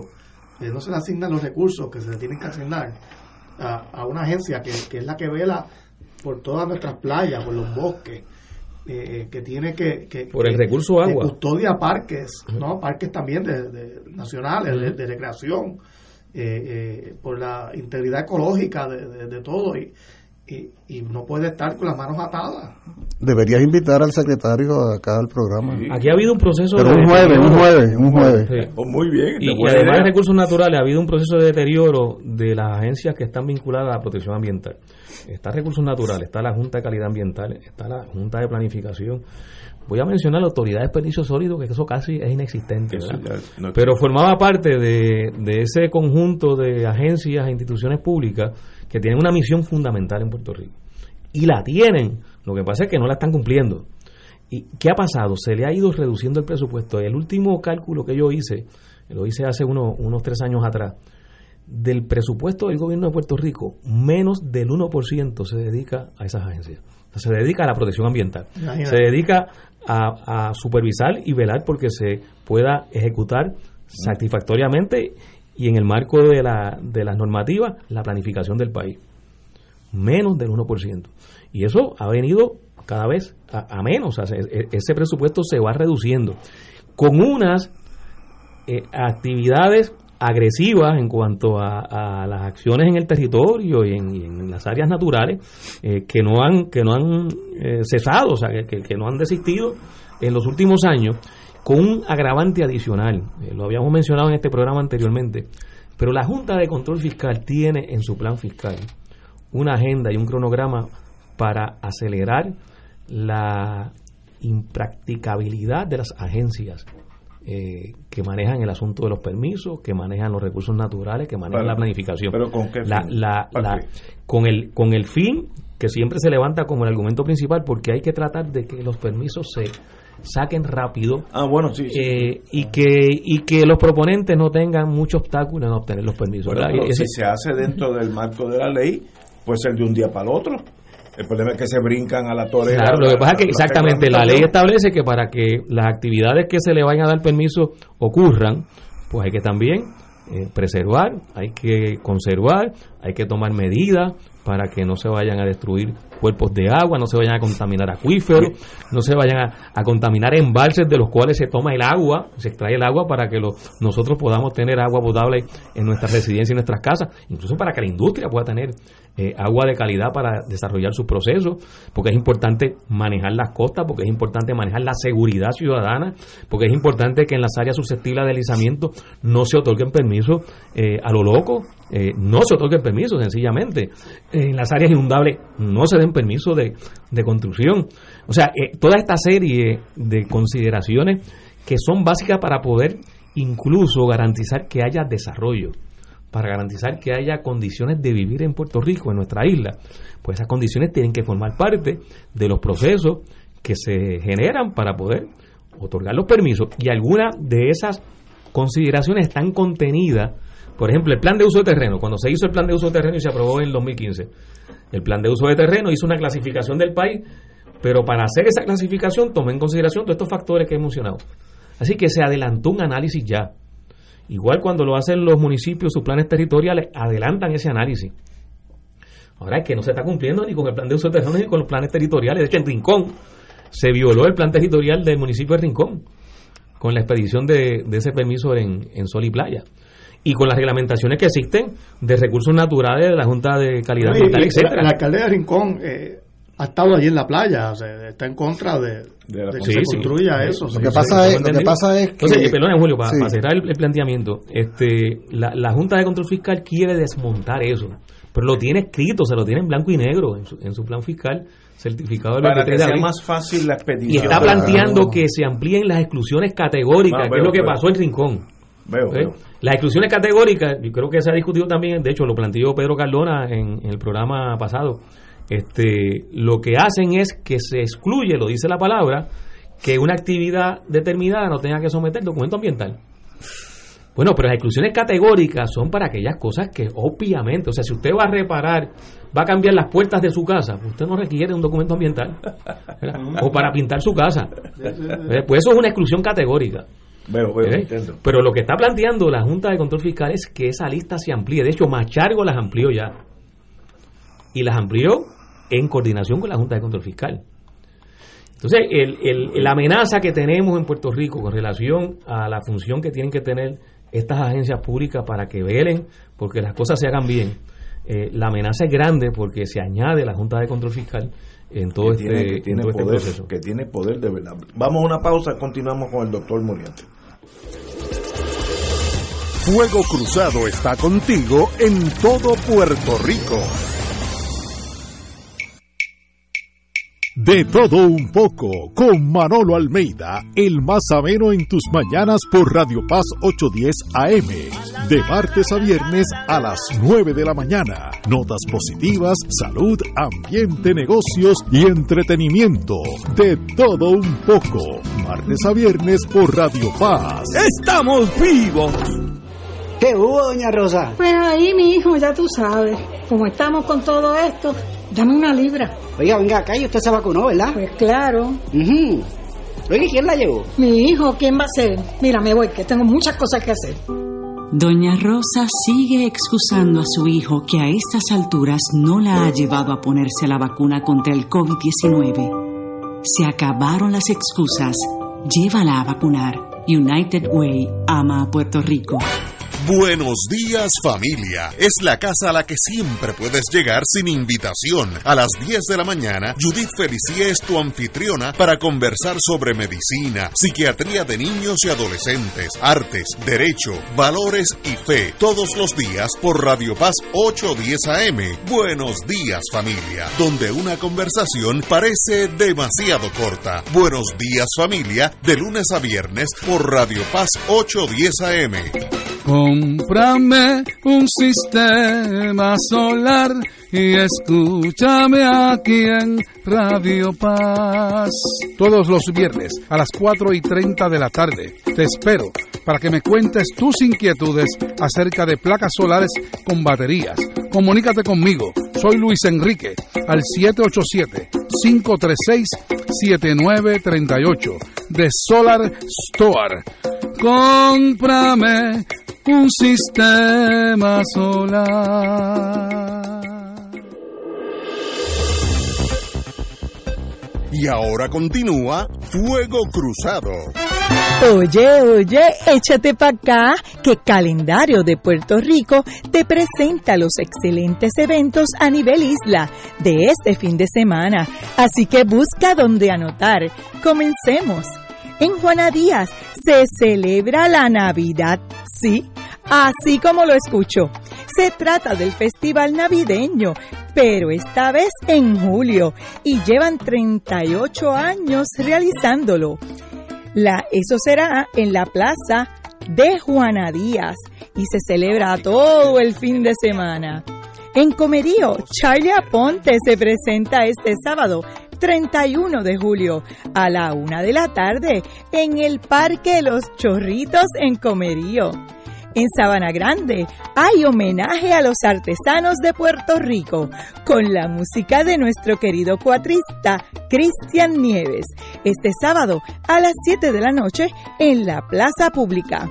En Luquillo, al fin se dará la reapertura del balneario para discapacitados.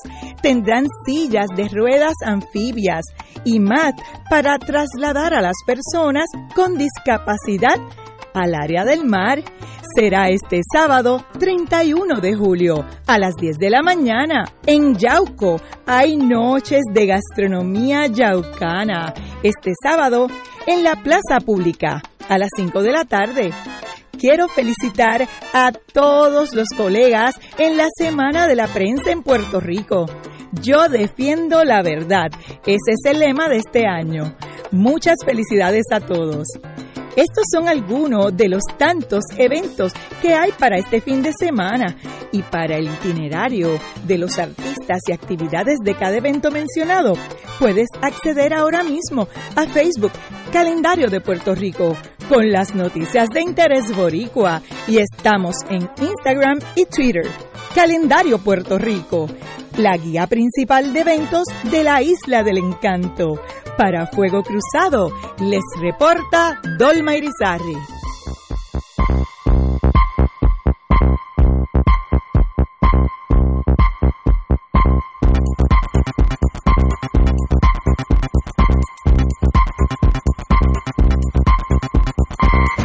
Regresamos, compañero, lo dejamos así antes que, de la pausa, usted tenía la palabra. Se ha mencionado acá que del presupuesto del país, menos del 1% es dedicado. Increíble eso. A recursos naturales, a la Junta de Calidad Ambiental, a la Junta de Planificación. Esa no es una decisión económica. Esa no es una decisión financiera. Esa es una decisión filosófica, ideológica, conceptual sobre el tipo de país que se pretende construir en este, en este Puerto Rico nuestro. De hecho, Julio, perdóname que haga este paréntesis, a, a lo que se ha añadido que se consolidó bajo recursos naturales, Junta de Calidad Ambiental, la Administración de Desperdicios Sólidos. Añádele a esto, pues, mientras tú hablabas, yo pensaba que una institución como la Universidad de Puerto Rico, que posee una facultad de ciencias naturales, unos departamentos de estudios ambientales, un departamento de geografía en las facultades sociales. De biología marina de en Mayagüez. biología marina en Mayagüez. Fíjate, la UPR en sus distintas... Bueno, el colegio, la UPR Utuado en el contexto de lo que es la agricultura y la actividad agropecuaria en la región central, tendría muchísimo que decir la, la Universidad de Puerto Rico pero tendría mucho que decir. Una escuela de planificación en, en Río Piedra, el momento en que la Junta de Planificación está metida en el Departamento de Desarrollo Económico y Comercio. Mira o sea, una cosa mira cómo absurda. empezamos, mira cómo empezamos y no completamos la lista de entidades que tendrían algo que decir, pero tendrían algo que decir no simplemente si se aumenta de un 1 a un 5 el presupuesto, porque igual se malbarata. No, no, si se transforma la visión de lo que debe hacerse en el país.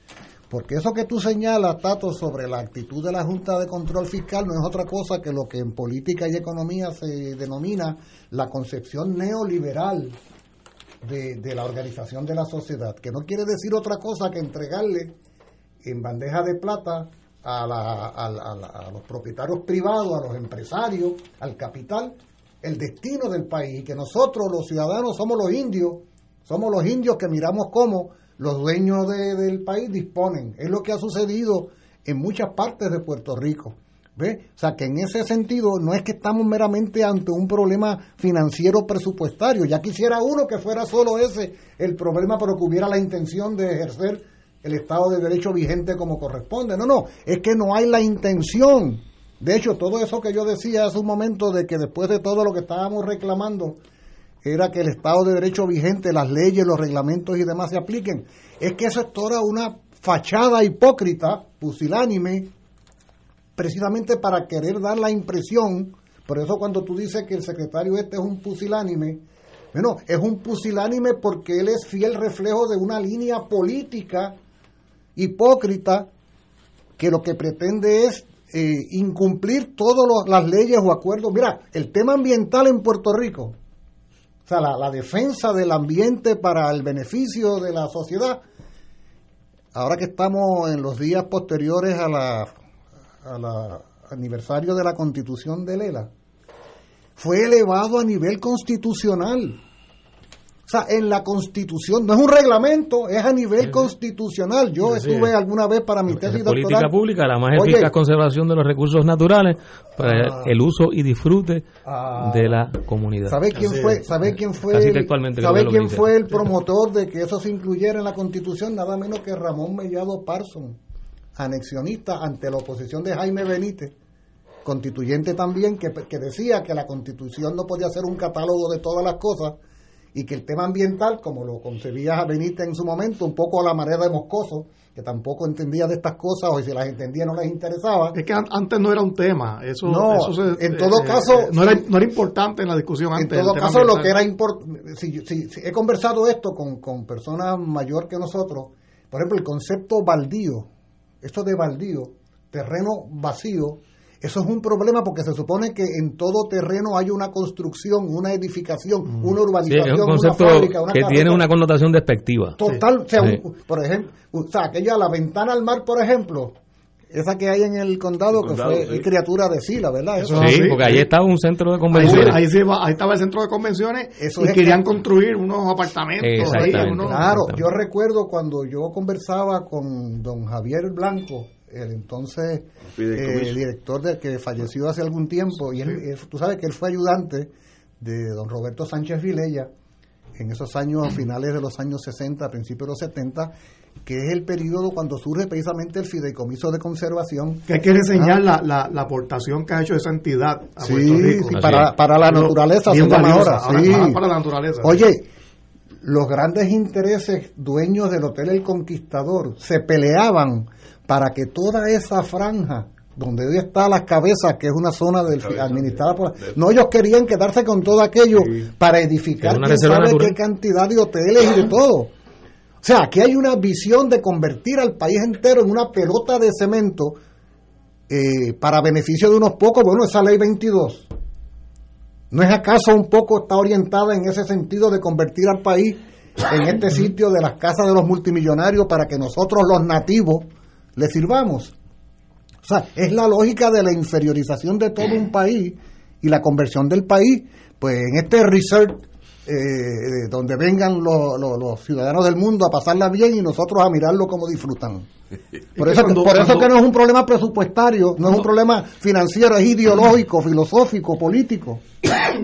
Y la, la forma en que ideológicamente se le resta importancia a la protección del ambiente es quitándole el presupuesto a las agencias que tienen esa Claro, función. claro, es una lógica Claro. consecuencia de eso.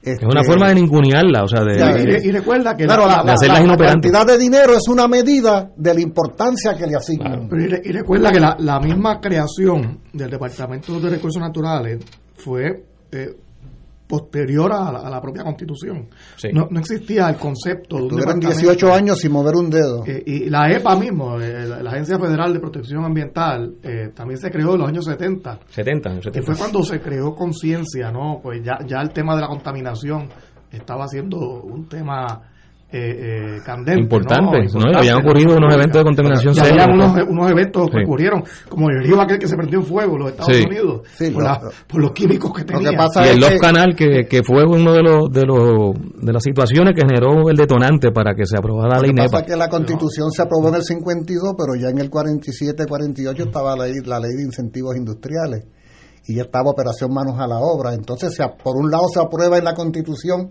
y se jerarquiza la defensa del ambiente y por el otro se le entrega en bandeja de plata a los inversionistas extranjeros el país entero para que dispusieran de él, en contravención con la letra de la constitución. Pero es es que no existía la conciencia ambiental, ¿no? Y la sociedad estaba mirando para otro lado. eh, eh, la idea de contaminación, pues, pues mira, ahí se construyó la Corco. Eh, a nadie le importaba en aquel tiempo, aunque hubiese conocimiento tal vez de los efectos negativos a la salud. eh, tiene que haber, haber, haber habido algún conocimiento de eso. Pero no era importante. En aquel tiempo era, no, no, qué rayos. eh, el planeta es inagotable, era la mentalidad, ¿no?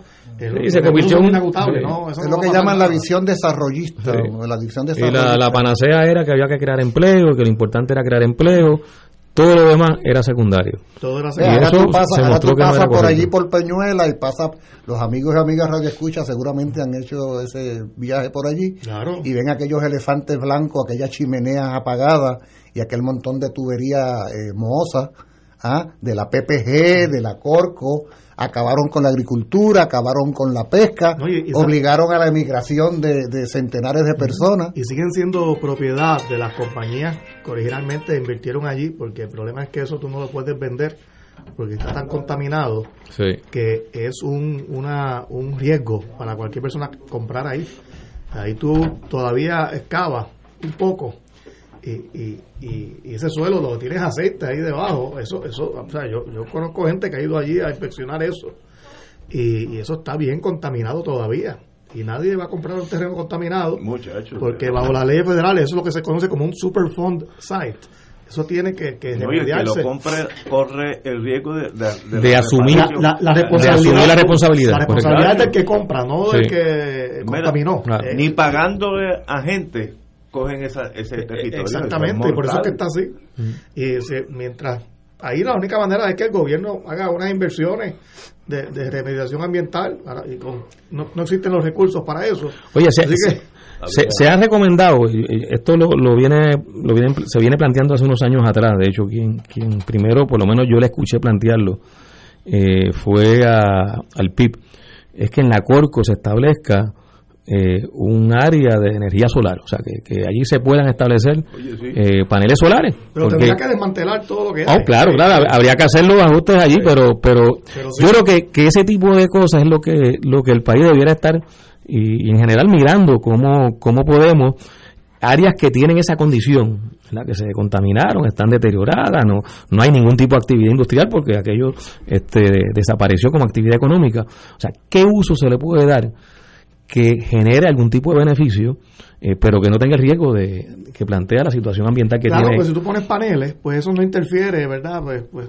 puedes, tú no- puedes dejar el terreno así, poner los paneles encima. Claro, Sí, claro. sí. Y yo creo que es importante porque otro otro asunto, de hecho, es un tema que quería eh, comentar, eh, se está generalizando la solicitud de permiso para establecer paneles solares en suelos agrícolas. Eh, y eso es una barbaridad. Eh, eso es una barbaridad. La energía solar es importante. Yo creo que, es fundamental que, que nos movamos a la energía renovable, energía solar, eólica, etcétera. Este y, y el tema particularmente de la energía solar o de la instalación de paneles eh, solares, yo creo que es un tema que es importante que, que se vaya eh, desarrollando, o sea, que se, que se vaya viabilizando.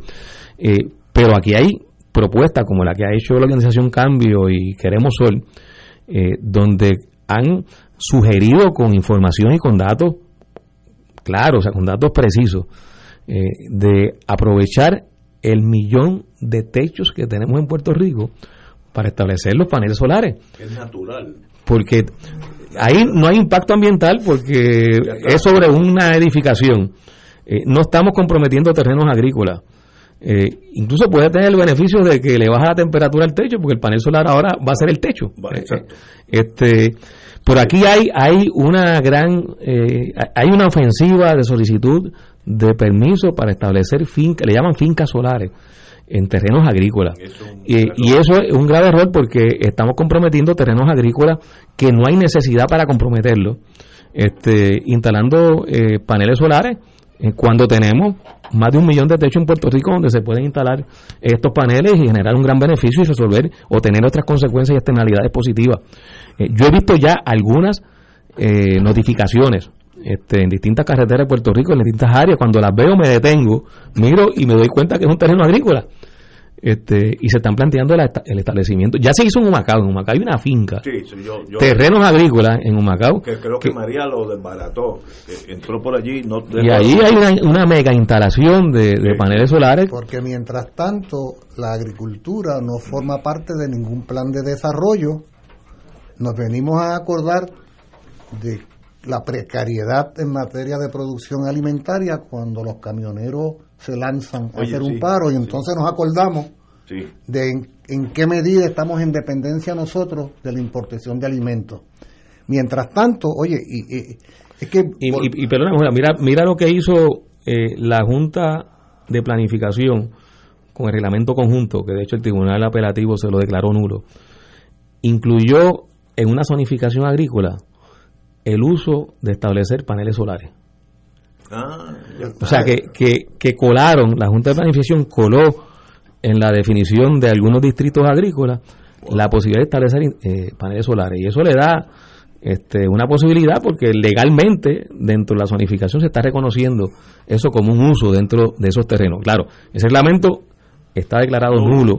Eh, y eso es, una, es uno de los aspectos de ese reglamento que hay que enmendarlo porque nos quedamos sin suelos agrícolas. No, eso debe ser prioridad absoluta es suelos agrícolas que permanezcan agrícolas. Eso pero, pero fíjate Ignacio y fíjense amigos y amigas Radio Escucha cómo iniciamos nuestra reflexión sobre el tema de Rincón. Y, ya estamos en Reconocimos en el análisis nuestro que Rincón era eh, bandera nacional de una situación mayor y va derivando en el análisis. Podríamos estar aquí hasta mañana a la misma hora y seguirían apareciendo situaciones que se van enlabonando porque, porque evidentemente en el fondo se trata de una cuestión de paradigma. ¿Qué tipo de país es el que queremos? ¿Qué tipo de economía es la que queremos? ¿Qué tipo de economía y de organización social es la que es beneficiosa para nuestro pueblo? Por ejemplo, esto último que el compañero está trayendo de la colocación de paneles solares en zonas agrícolas. Esto no es Rusia, ¿ah? que, tiene nueve usos horarios de lo inmenso que es. Esto no es Estados Unidos o Canadá, donde tú podrías colocar en una zona, eh, ni siquiera es España, donde tú vas y los encuentras en alguna zona. Estamos hablando de un país de 9.000 kilómetros cuadrados, con una actividad agrícola que no llega al 3%, así muy estirado, porque hay una profunda dependencia, más del 85% de todo cuanto comemos importado en vez de estar sembrando paneles solares en tierra, en suelos agrícolas, que hay que sembrar es semilla. Y como señala el compañero, hay un millón de techos. Eso que se dice de la Corco es interesante porque eh, la Corco está ubicada, lo que en geografía diríamos a sotavento, ¿no? Es área seca. Entonces eso indica que con toda seguridad, podemos hacer el estudio, las horas de iluminación solar son muchas más que en otras partes de Puerto Rico porque no se ubica en cualquier sitio un, conjunto, ¿no? un complejo de, energía solar. Con toda seguridad, esa zona de Peñuela recibe diariamente radiación solar directa mucho más horas que en otras partes de Puerto Rico. Es interesante. Por lo tanto, sería una acumulación extraordinaria que habría que ver a cuánta gente podría servir en toda la zona esa acumulación de energía, con la ventaja, con, no con la ventaja, con la particular diferencia, volvemos al calentamiento global, de que al tú no estar quemando petróleo, tú no estás contribuyendo al calentamiento global y al deterioro de la atmósfera y de la vida toda, sino que la luz solar, la energía solar, entra y sale y no contamina. Es así de sencillo. O sea, sería, ahora, ¿cuántos intereses económicos no habrá a los cuales no les interesa para nada que haya un tipo de socialización de la energía como esa, que son los dueños de los megaproyectos del petróleo, de la cuestión automotriz. de enemigos mortales. Pues estamos hablando de la necesidad de concebir un país distinto, con una organización social distinta, donde los intereses sean distintos, no de dos o tres, sino de la mayoría. Eso aplica lo mismo a Rincón que al país entero. Yo, me acuerdo hace muchos años, ¿se acuerdan de aquel alcalde Koch de New York? Edward, Koch. Yo un día estaba, yo volaba mucho antes con, con la General Electric y un día estaba en Nueva York, no, no sé ni para dónde iba, no, si iba o venía, pero estaba viendo televisión en el cuarto y vi al alcalde decir, en los años que él estuvo, fue muy efectivo como alcalde, la peor la peor crisis que él estuvo fue tratando de detener los grandes intereses de los millonarios de Nueva York, que allí sí que hay millonarios, que querían que él le cediera parte de Central Park para hacer un hotel o un, hotel de super high living a los millonarios de Europa. Me acuerdo como ahora está el tema. Eh, y que él no sabía que esa gente jalaba tanto que lo pusieron contra la pared, trataron de pasar leyes, ¿sabes? Lo, arrinconaron y dice, yo dije, mejor me voy de aquí a, mi casa. Él era bien extrovertido. Yo no voy a hacer esto. No importa si pasan, si van a Olban y pasan una ley, yo, para mí, yo la, yo la voy a, a, a vetar, no, a, hacer inefectiva. Eso aplica aquí también. Aquí están los, los, los mogules que jalan y corren el país. Y esa gente, desgraciadamente, yo creo que hacen lo que deseen en Puerto Rico en torno a la infraestructura tan débil política que tenemos, con, un, con unos entendidos para las próximas e-, elecciones, estoy tratando de ser fino, eh, los políticos se repliegan a esos intereses. Hablando de Edward Koch en Nueva York en los años 70, dijo, la peor batalla que tuvo fue, querían quitarle un poquitito, una esquinita al Central Park, imagínate, aquí como si quisieran hacer un hotel en el Yunque, el equivalente. Una cosa ¿Cuántos empresarios no estarán interesados en la privatización del Parque Luis Muñoz Marín, por ejemplo? Uh, bueno, lo estuvieron antes, de hecho, se iba a vender. Ah, el parque sí, se iba a ah. vender. Eso sería la, la, clase de urbanización que tú puedes hacer ahí en el centro de la zona. En el mismo medio, de una localización extraordinaria. Para eso es que uno gobierna, para hacer un gobierno para todos los puertorriqueños, no es para ese grupito de los, los que estaban presionando a Edward Koch, que aquí debe haberlo, yo no lo desconozco quiénes son, pero tienen que haber las mismas personas. Oh, que pasan leyes, pasan reglamentos. Esa fue la batalla de, de, de Paseo Caribe. Paseo Caribe es, otro ejemplo, claro. un caso eh, importante. Cómo se violenta toda la legalidad vigente y se impone el criterio de los ricos. Y la justicia histórica tiene como testigo un edificio que está vacío. Exacto, como, es la vida. Como es la vida. Señores, tenemos que irnos. Ha sido extraordinario programa ya que nos desviamos del, de la guerrilla usual y, hablamos de temas bien importantes. Empezamos por Rincón, terminamos con todo Puerto Rico. y hablamos de la pandemia, de todas las medidas sobre la vacunación. El que no se vacune, que no venga a fuego cruzado. Eso lo controlo yo. Señores, hasta mañana, amigos.